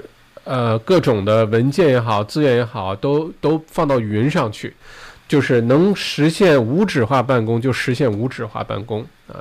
这个一会儿我们讲云存储都有哪些建呃推荐的 A P P 什么的，好吧？那基本上呢，最后一次作战会要做这五点。再有一个呢，就是你要建立至少。呃，两个作战实验室、作战会议室啊，不叫实验室，什么意思呢？就如果大家不能回到办公室来，在这个开会、在讨论事情的话，比如说一个月、两个月，那肯定大家要见面的，哪怕都戴着口罩也是要见面的，对吧？如果不能回到公司来怎么办？你们先商量好一个地方，好吧？比如说是哪一个咖啡馆，是哪一个草坪，是哪一个植物园，是哪个小河边儿，都可以先讨论好。你的备用的作战呃这个指挥室在哪儿？再有呢，就是讨论好一个线上的作战指挥室，比如说大家都用 Zoom，都用微信，都用呃不管是什么建立这个群，先建立好，把这个会议室、虚拟会议室和备用的会议室见面的地方先都把它确定下来，好吧？大家这个位置都比较方便，去比较方便的地方哈。嗯，这是刚才说的五点，那。进入具体的细分领域之前呢，我们再呃开始说一下你可能用到的 IT 的一些解决方案和一些所需的一些 APP 哈。第一个重要的呢是沟通的工具，沟通的工具非常重要，呃，包括像我们常用的微信、微信群，这是肯定的了。但是呢，也包括比如说现在 Zoom 啊，Z W O M，这是一个。呃，视频呃，网络的这个会议的软件非常好用，非常好用，呃，值得大家去 sign up 一下。我今天说的这些事情，群里边咱们讨论区的朋友，如果有人知道这个 A P P，知道这个软件，麻烦帮我打一下字，好吧？这样给其他不知道的朋友呢，就一眼就能看得到了啊。呃，先先感谢啊，不管是谁来做这事儿，我都提前感谢你。那第一个就就是第一个环节，我们解决的是通讯类的，那 Zoom。强烈推荐，用起来很好。很多的公司呢，可能如果是很多年的，可能用 Skype Skype 对吧？Skype 用的比较久，也是 OK 的。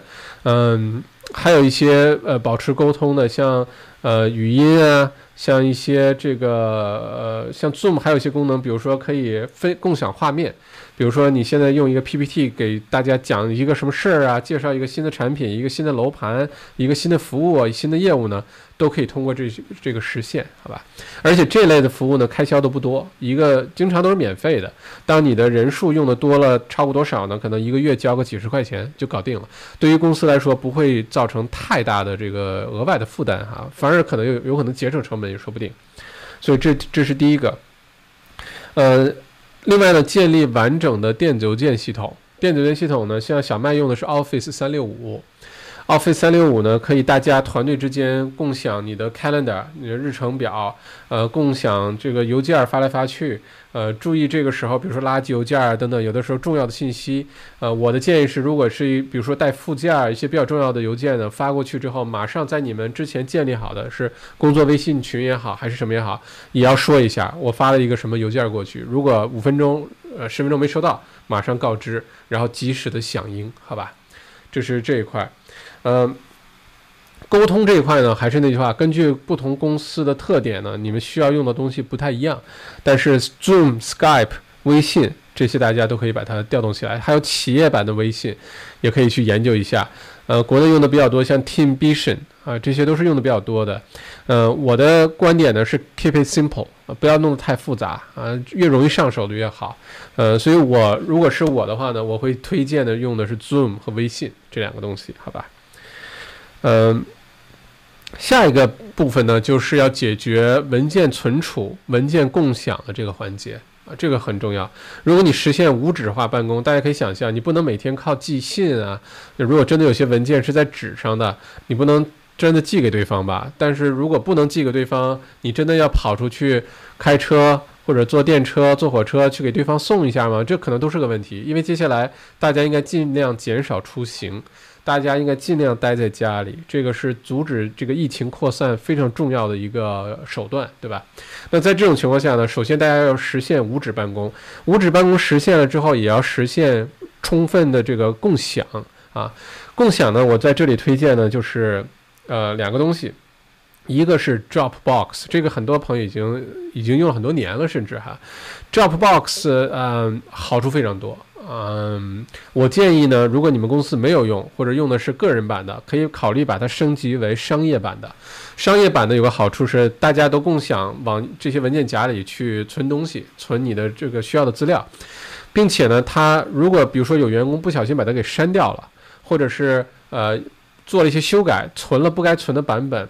商业版的 Dropbox 呢，第一可以恢复已经被删掉的文件，而且可以回到之前的不同的版本上啊，它自动会存储这些东西。呃，大家在共享一些文件的时候就会变得非常的容易啊，也不担心这些文件一下子被误操作全删掉了，也不担心这事儿，好吧？那在做 Dropbox 呢，在建立文件夹的时候。每个公司根据自己的情况呢建不同的，你可以按照呃员工的名字建，可以按照职能建，按照部门建，按照这个流程建，呃，不管你怎么建这个呃文件夹，提前。想好，想好之后呢，提前要跟员工解释清楚这个文件夹的设计是什么，方便所有人第一时间很容易的就找到这些文件所在的地方，这个很重要。不要把这个架构弄得特别复杂，到时候你的文件谁也找不着，然后就会出现各种不同的版本的文件到处乱存，然后就越来越乱。从最开始设计的时候就把这事想好，好吧？呃，另外一个跟 Dropbox 差不多的呢，就是 OneDrive。OneDrive 呢是 Office 三六五自带的一个，呃，一个也是云存储的一个，呃，OneDrive 的功能也很强大，尤其是你用的是商业版哈，嗯，小麦的用法，我跟大家分享我自己的这个哈，我跟大家分享一下，我呢是 OneDrive 也用，Dropbox 也用，这两个我都用，好吧，而且呢，我用了一个非常。我觉得比较聪明的办法吧，是我把 OneDrive 这个文件夹呢设置在 Dropbox 里面。我再说一下啊，是把 OneDrive 的文件夹设置在 Dropbox 里面。这样的话呢，OneDrive 在每次更新的时候，Dropbox 也在更新，你永远有两个备份。如果说退一万步说，微软的服务器当掉了，Office 三六五当掉了，或者是你的 Dropbox 当掉了，你永远都有另外一份 copy。好吧，所以这个是小麦的做法，供参考。你未必真的需要两个都有，呃，可能有一个就已经足够好了。但是小麦的 set up 方法是，我把 OneDrive 存在 Dropbox 里，然后你永远有两个备份。OK，呃，再有的一些呢，就是团队协作的一些软件的推荐，呃，用的比较多的，比如说 Trello。呃，T R E W L O，Trello，Trello 呢非常适合团队之间协作的。你看到哪个任务，首先今天的关键要务或者这周的关键要务是什么，把它列出来。哪些已经在进展了？是哪一个人在跟进它？做到哪一个环节了？或者已经完成了？所有的这些细节呢非常透明，就能把它放出来。所以 Trello 我建议大家去下载，也是免费的，有这个专门呃电脑版的 APP 啊，嗯。还有呢，像现在推出的什么 Monday.com 啊，就这类团队协作的 APP，其其实非常非常的多，Slack 啊都非常的多。小麦会用 Trello 这个软件跟团队进行协作，好吧？哪个项目推进到什么程度了，用这个东西啊？嗯，这个是我觉得大家一定会需要的。其他的呢，呃，像这个。嗯，做一些培训的，像 Go To Webinar 啊这些很多不同的 APP，根据你公司不同的需求呢再去设置。比如说，如果你是餐饮类的，呃，你是咖啡店，你是餐馆等等，那你要做到呢？你很容易的能看一下你实时的营业额是多少，你实时的成本是多少等等。那在这一环节，那可能不是很快能 set up 起来，但是要做一个准备的。像小麦店里用的就是 Square 这个系统，你在手机上、在 iPad 上随时可以看上一秒钟的销售额有什么变化，好吧？呃，非常非常好用。再有呢，就是比如说，呃，这个呃店里的像打卡呀、员工管理呀、排。这个员工表啊，呃，小麦用的一个 A P P 呢，叫做 Deputy，E D E P U T Y，排员工时间表啊，自动的发给大家呀，非常好用啊，大家可以去研究一下，费用也不高，有一点点几块钱一个员工每每每个月的这个费用，好吧？OK，那这个是所有的 A P P 的这部分，嗯，像 Go To Webinar，如果是团队进行培训，我觉得啊，接下来你的团队会会有很多需要培训的机会。呃，开会的机会，Go To Webinar 是另外一个非常好用的啊，做做 PPT 边网络会议边展示等等，这个都会用得到，好吧？所有的这几个我推荐的放上去。如果你有很好的 APP，你有很好的适合这种呃云协作的、云云办公的这些好的软件呢，也非常欢迎你推荐给我。下一次我们直播的时候呢，我可以介绍给大家。另外刚才提到的，不管是 OKR 工作法，还是阿米巴经营，还是这个。呃，像什么这些 A P P 的一些使用，如果你不确定的话呢，小麦在接下来的这几天呢，会邀请我身边的我知道的，他已经在用这个呃方法，用的很好的，尤其像 O K R 工作法或者阿米巴经营，我身边就有朋友一直公司就是这样经营的，做的很好的，我可以把呃。这些朋友呢，邀请回来跟大家做分享，有非常实战的这种经验，告诉大家如何去设置这个目标，如何去呃有效的这种云协作的情况下去管理团队，如何保持高效沟通，用实实在在的案例跟大家来分享。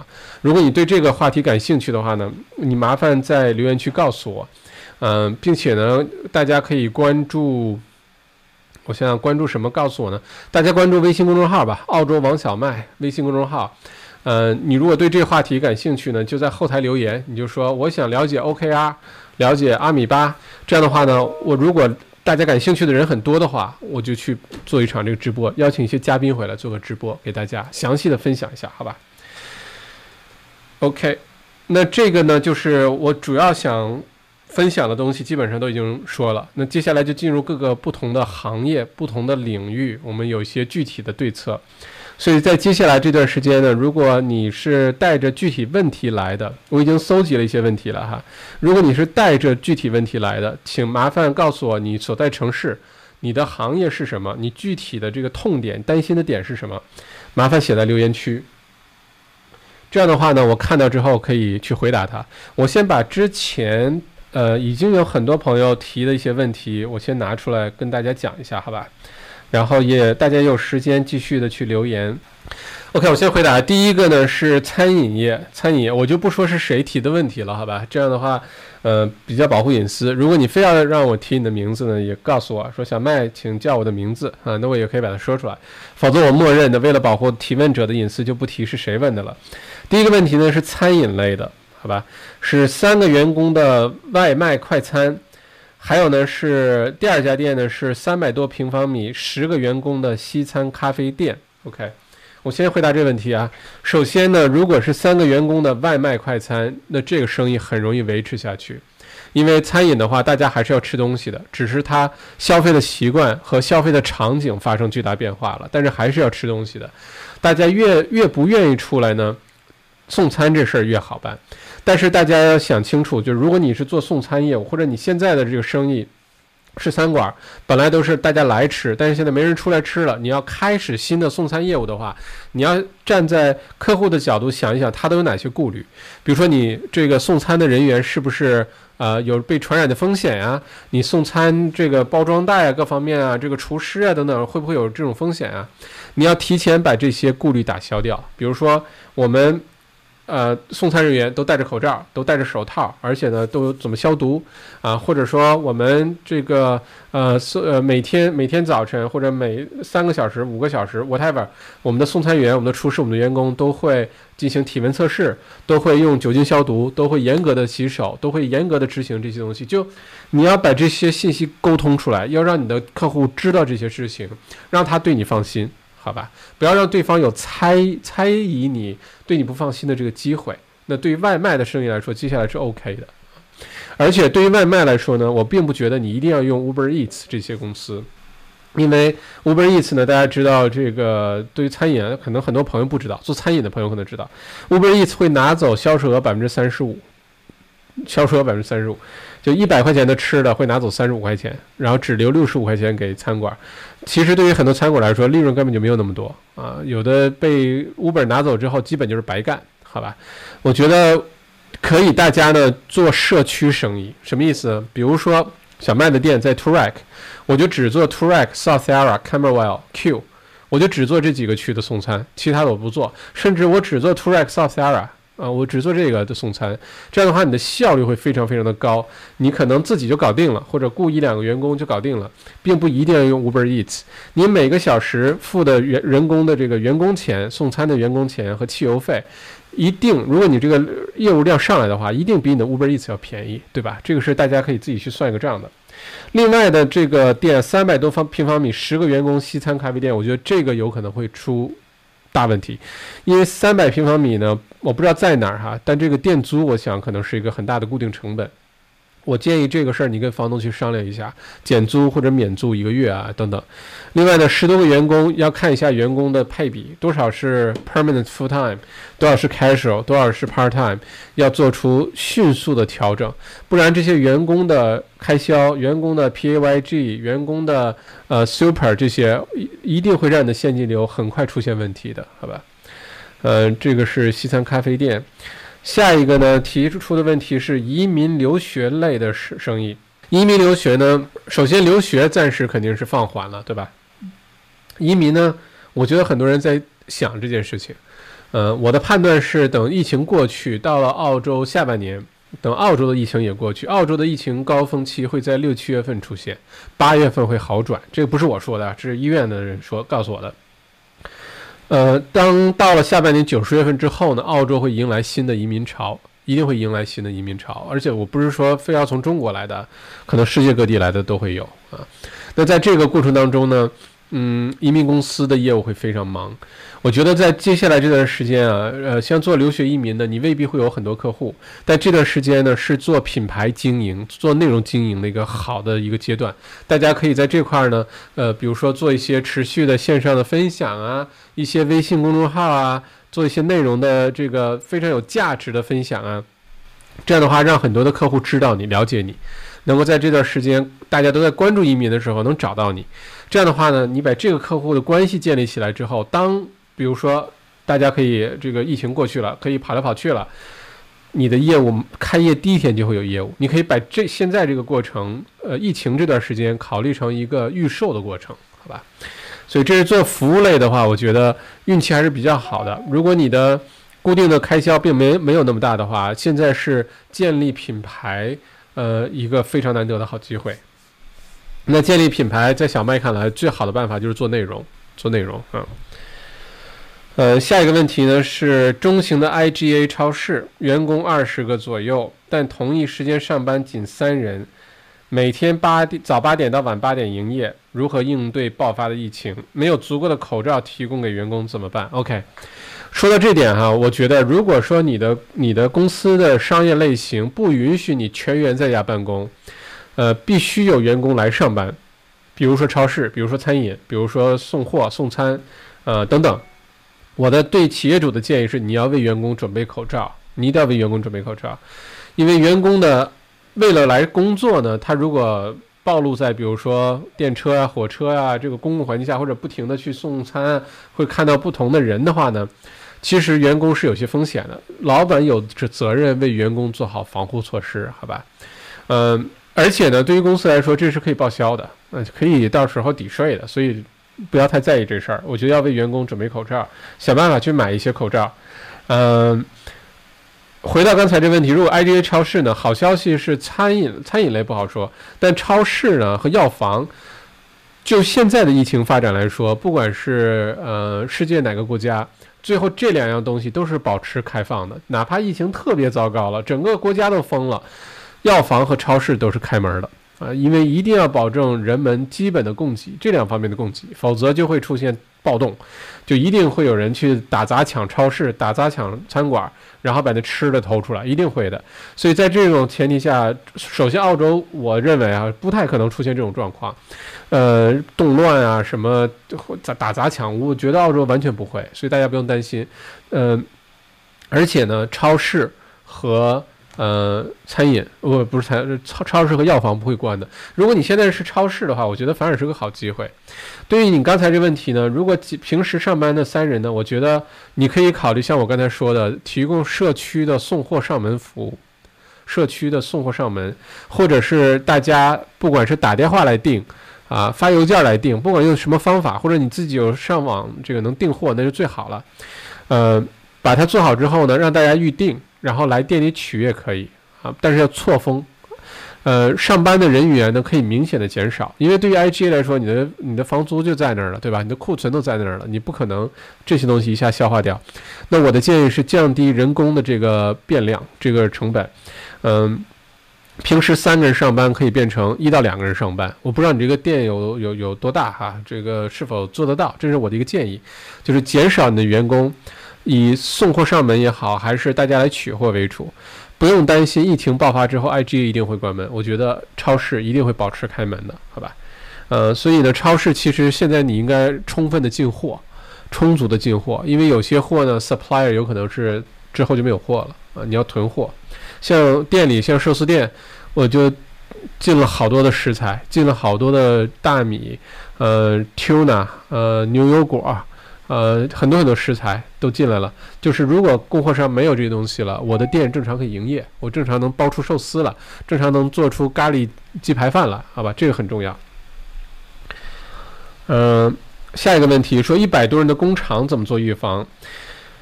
除了保险，已经买足够到。不要不要的了，OK，保险也买了，好吧？保险呢，其实各个公司都应该考虑，只不过来不来得及的问题，但一定要考虑。平时其实对很多公司本来就应该买保险，买商业保险啊，收入的呃这个损失啊，呃店里出什么问题啊等等着火啊什么的，这个保险本来就是应该买的。一百多人的工厂，我不知道是什么工厂啊，不知道这个密度多大，但是呢，这个是比较难搞的，这是要非常非常小心的，因为呃密度比较高的话呢。传染的概率会非常大，一旦有一个人传染，一百多人的工厂，只要有一个人传染，你这工厂就开不下去，就必须隔离，好吧？嗯，我觉得对于工厂来说，最好呢是延迟开工，我不知道能不能做得到啊，因为不知道你要生产什么。如果能够延迟开工，或者是呃两班倒，或者是比如说同一时间上班的时候，不要一百个人上班，二十个人上班，三十个人上班，做好个人防护，距离比较远。这个如果能做到的话，也可以考虑这个事情，好吧？嗯，下一个问题，呃，民宿怎么办？现在有客人，未来没客人，OK？我觉得民宿啊，其实生意下降是肯定的，因为没有人旅游，对吧？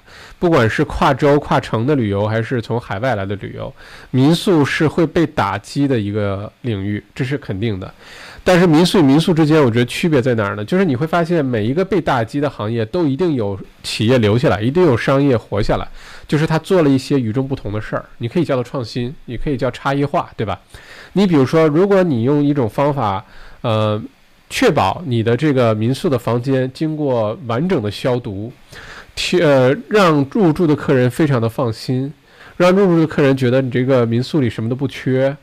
啊，并且你把这个信息充分的沟通，比如说你在登广告的时候就把这事儿说的清清楚楚的话，那有必须出行的人就会优先考虑你，因为民宿不会一个生意都没有的，这不可能的，对吧？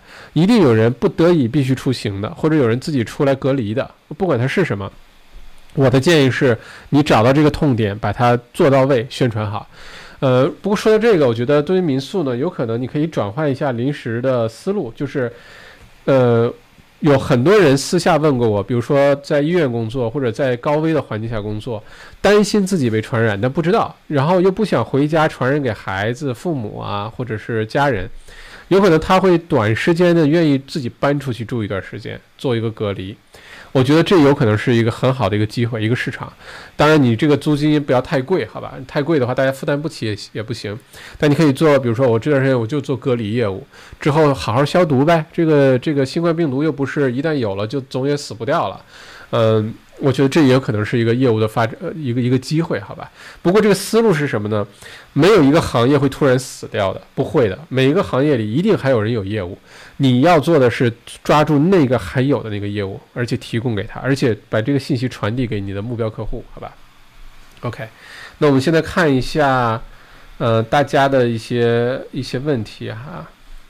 OK，呃，之前有提到舞蹈学校，舞蹈学校这个问题提前说到哈。舞蹈学校呢说，现在孩子们不敢来学校上课了，呃，而且呢，如果是直播的话呢，网络比较慢，比较卡，效果不太好。那这事儿特别好解决，录播就可以了。现在录播不需要什么专业设备。刚才我看有有朋友说小麦今天的镜头不错，对的，昨天呃昨天直播我用的是笔记本电脑的那个摄像头，那效果就很差。今天用的就是非常专业的设备，呃，用的这个镜头就是索尼的 G Master 二十四毫米的这个呃一点四的 I 那个 F 一点四的广角镜头，呃，所以今天的不不各种设备呢都要专业很多。下午花了很多时间 set up。呃，但是你要是做网课呢，其实并不需要任何这种专业的设备，就手机录播。呃，注意不要手抖啊，你要找一个固定的地方，用个三脚架啊，用个什么自拍杆把它固定在哪儿，把它录成一小段一小段的，然后你上传到比如说 YouTube，上传到这些地方，你可以设置成只有某些人收到你链接的人能看到的，比如说学生家长或者学生，其他人看不到，这都没有问题，解决直播的时候效果不好的问题，好吧？这是舞蹈学校。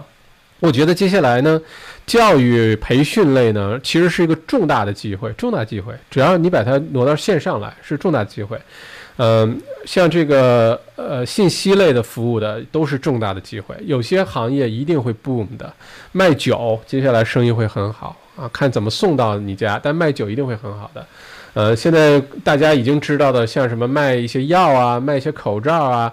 呃，这些生意都很好。每次大型的这个灾难面前，都一定有很多的机会出来，只是你能不能找得到？好吧？如果你现在面临要创业，或者是即将失业要找点事儿干，或者是刚刚开始创业，能够轻松的调整方向的话呢，你可以开始关注接下来哪些机会会冒出来。如果你觉得你不知道，靠你自己的这个观察观察不出来呢，有个简单的办法。你可以观察一下你认为的比较聪明的人在干嘛。你观察一下比较聪明的人他们在干嘛，你可以去学习一下，好吧？嗯，这是舞蹈学校，嗯，还有这个。电商，电商我觉得不会受什么影响。电商接下来生意应该很好才对。上次 SaaS 的时候，就是把这个，呃，什么京东啊什么就都给成全了，就很多线下的事儿就变到线上来了，把淘宝都给成全了。电商接下来应该是比较好的，好吧？地产中介，地产中介呢，其实，嗯。如果你不停的出去参加拍卖啊，带客户去看房啊，组织大家去看房，这是一个高危的一个环节，因为你面对着很多不同的陌生人，对吧？我觉得中介接下来要做一些事情，就是首先完成完成两个事儿，一个是信息传递，就比如说原来你给大家看一个展示房，你给大家去介绍一个房源的时候呢。就不要带客户去现场了，你可以通过线上啊。我知道那个呃，咱们今天应该在群里吧，像那个墨尔本买房中介，他们已经做了好长一段时间的这个云看房啊，云就云彩的云，就在线上看房。我觉得这做的特别好，就他们会派自己的员工到各个拍卖现场，然后把它录下来，就告诉你今天 Bowen 这个房拍卖怎么样，那个呃 Q 拍卖怎么样 t r a c 怎么样。首先，你不用星期六一个人跑那么多个拍卖，你很轻松能看完十几个拍卖，能够了解一下市场。再有呢，接下来呢，这种呃手段可能变得更加重要了，就因为大家不愿意出去看房，对吧？那有云看房这事儿，把信息传递了，或者你要介绍一个项目，原来我知道很多中介朋友是带着客户租个小 bus，然后去现场去展示房，然后统一的做一个介绍。现在可能就条件不具备了，怎么办？你一个人去，你做直播呀。你可以对着摄像头把这个项目就给介绍了，然后放上去，大家依然可以看到。这个是解决信息传递的环节。你要解决交易的这个环节呢？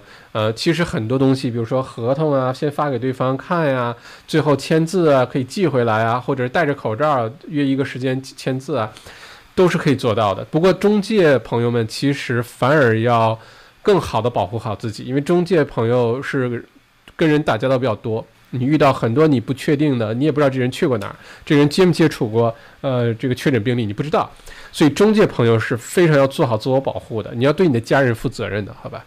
嗯，不过好消息呢是，我觉得中介的大部分业务都可以通过线上完成。嗯，汇率问题，汇率问题我会单独的讲哈。那天做地产直播的时候讲到汇率问题，澳澳币汇率在小麦看来，我先说结论啊，大概还有百分之二三十的。下降空间百分之二三十的下降空间，因为现在跟美元呢还是呃六字头啊，一美元这个呃一澳币对美元对比对，比如说六十五美分啊，六十四美分等等，呃，上一次经济这种这种经济环境的时候呢，呃，澳币和美元的货币对是一比零点四八。那一比零点六几到一比零点四八，还有至少百分之三十多的下行空间，甚至到百分之四十的下行空间，所以澳币汇率还会继续往下跌的，这是肯定的，好吧？而且大概率呢，基准利率，呃，下个月，嗯，这个或者在最晚，我觉得到五月份吧，当这个 RBA 再开会的时候，基准利率还会下降的，还会继续下降，现在是百分之零点五，很有可能会下降到百分之零点二五，好吧？着重讲一下现金流的问题哈，有朋友提到这个现金流是你这个公司能不能活下去的关键因素。关键因素，你要解决现金流，就简单说一下刚才，一个是开源，一个节流。节流的话，就是你要降低所有你能降低的成本，所有降低的成本。不管是人工的一些什么食材的或者进货的，不管是什么开销，一定要努力的降低你的呃成本。先从变量成本开始，呃，固定成本能降则降，不能降呢，你要想办法去解决。然后就是开源，如果实在不行的话，临时比如说呃，向银行申请一些贷款呀，或者这时候弄张信用卡出来，然后解决这问题都是有必要的，好吧？现金流如果维持不了，你的公司一定活不下去啊。葡萄酒呢出口接下来会有很大问题，但是呢，呃，疫情过去之后，葡萄酒出口一定会恢复的，而且量会上去的。这现在这个只是眼前的，转战本地市场，我觉得难度很大，我觉得难度很大。呃，接下来什么店生意好呢？Bottle Shop 生意会好，嗯，因为每次有这种事情的时候，大家都会买很多的酒。但是如果你这公司之前没有做本地业务，现在开始推呢，可能有点晚啊，可能有点晚，嗯。我觉得对策呢，有可能是提供一些特别的其他的一些服务，比如说我刚才说的，在交付的环节创新，你是酒，比如送货上门呀，嗯，或者是打做一些什么打折呀，或者是找一些呃这个你目标市场的一些。呃，网红帮你做推广啊，你可以找我啊。葡萄酒的话，呃，因为做销售这事儿啊，大家千万不要有一个误区，销售这事儿不是说你在很短时间内能立刻学会如何在线上做销售的，这是需要完整的学习、培训、试错、总结经验，然后积累才能做出来的。所以在这个阶段，如果你有货，你想完成线上的销售呢，我的建议是找一些在你这个领域里的线上的做的比较好的人合作，这是我的建议。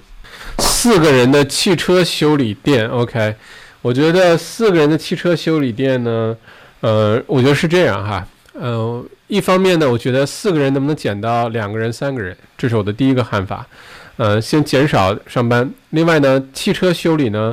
我觉得有一个问题是什么呢？但很手呢比较摸各种汽车配件啊，摸各种工具啊，然后有的时候可能不小心蹭蹭蹭鼻子啊，挠挠脸啊，这些动作都是很容易传染的一个过程，好吧？我觉得第一呢是减少上班的人，能不能两班倒啊？再有呢就是你要想 什么人会在这个时候还出来修车，肯定是车坏了着急用的人，对吧？所以在这个时候呢，我觉得可以适当的提高价格。呃，关于这个价格的问题啊，大家不要觉得说小麦你怎么能鼓动大家发这个国难财啊，趁人之危？不是的，如果你真的懂经济学原理的话，你会理解。呃，比如说口罩价格或者是菜价啊，国内之前做的很多这个政府管控啊，你如果稍微涨点价，直接就把你给罚，或者把你给关起来，或者把你的店关掉。我就我刚我我跟大家讲啊，如果你了解经济学原理的话，你就应该让它自由的去。调整价格，因为真正需要的人还会付这个价钱，好吧？呃，这样的话你能帮助提供这些服务、提供这些商品的公司啊、企业能活下去，要确保大家真的需要的时候还有公司在提供这些东西。如果没有那么着急需要的的话呢，因为价格比较高，就会不去做就是了，好吧？所以我觉得。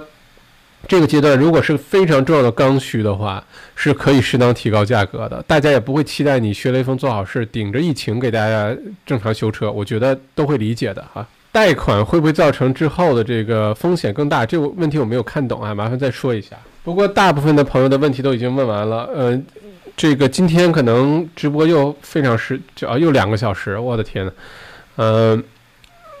这里还涉及到涉及到一个问题，今天没有回答的呢，是澳洲政府的经济刺激计划，呃，两万五千澳币，然后呢，鼓励各个中小企业雇学徒，呃，鼓励这个企业这个购置新的设备等等。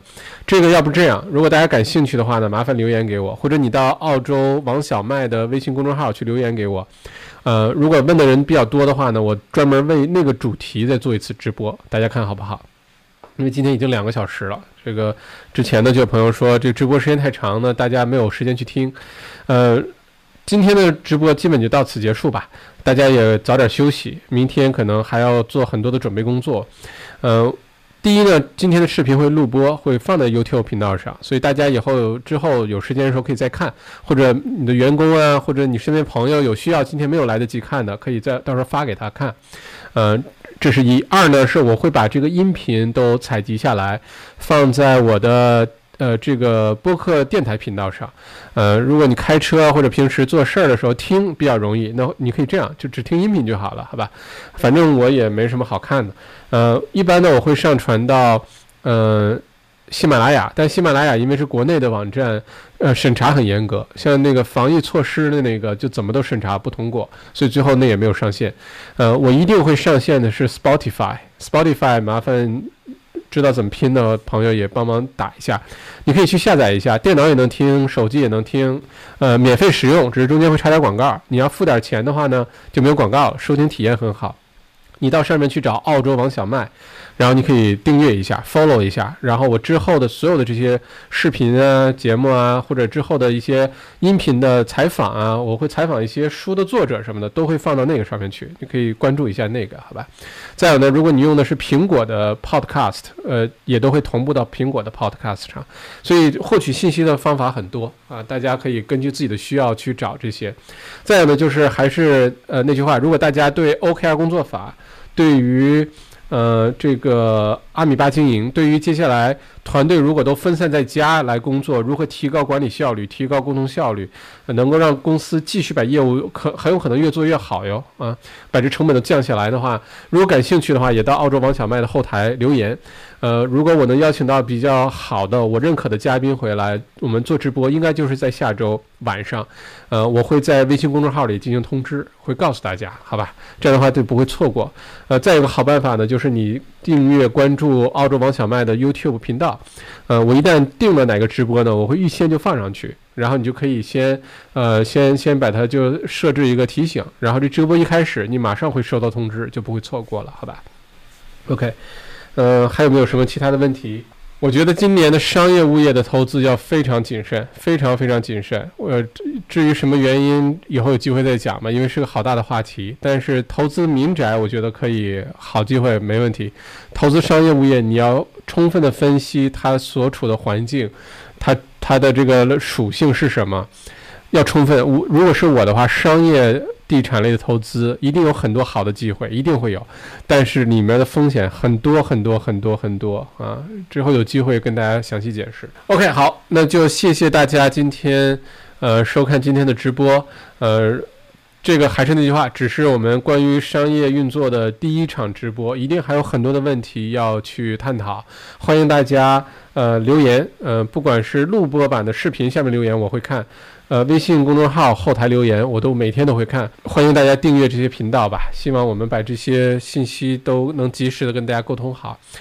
谢谢大家星期天花时间来来收听，希望大家的公司生意团队在接下来这段时间都能呃顺利的继续往下进行，好吧？真的遇到什么特别大的问题呢？呃，留言给我，看有没有什么好的办法帮大家解决。嗯。但是我建议很多的公司呢，明天星期一第一件事就是开作战会议，最后一次作战会议，开始部署，开始做准备，恨不得下个星期二就开始，大家都在家工作。这个对疫情的控制好处是特别特别多的，好吧？如果你觉得星期一开作战会议时间太短，没有时间做这些准备呢，可以全员先放天假。啊，放星期一放一天假，或者星期二再放一天假。然后，如果老板都准备好了，公司里的员工啊，这个 manager 都准备好了，然后再召集在一起开会，我觉得是有必要的，好吗？根据自己的情况进行调整。再次感谢，我们下次直播见，谢谢。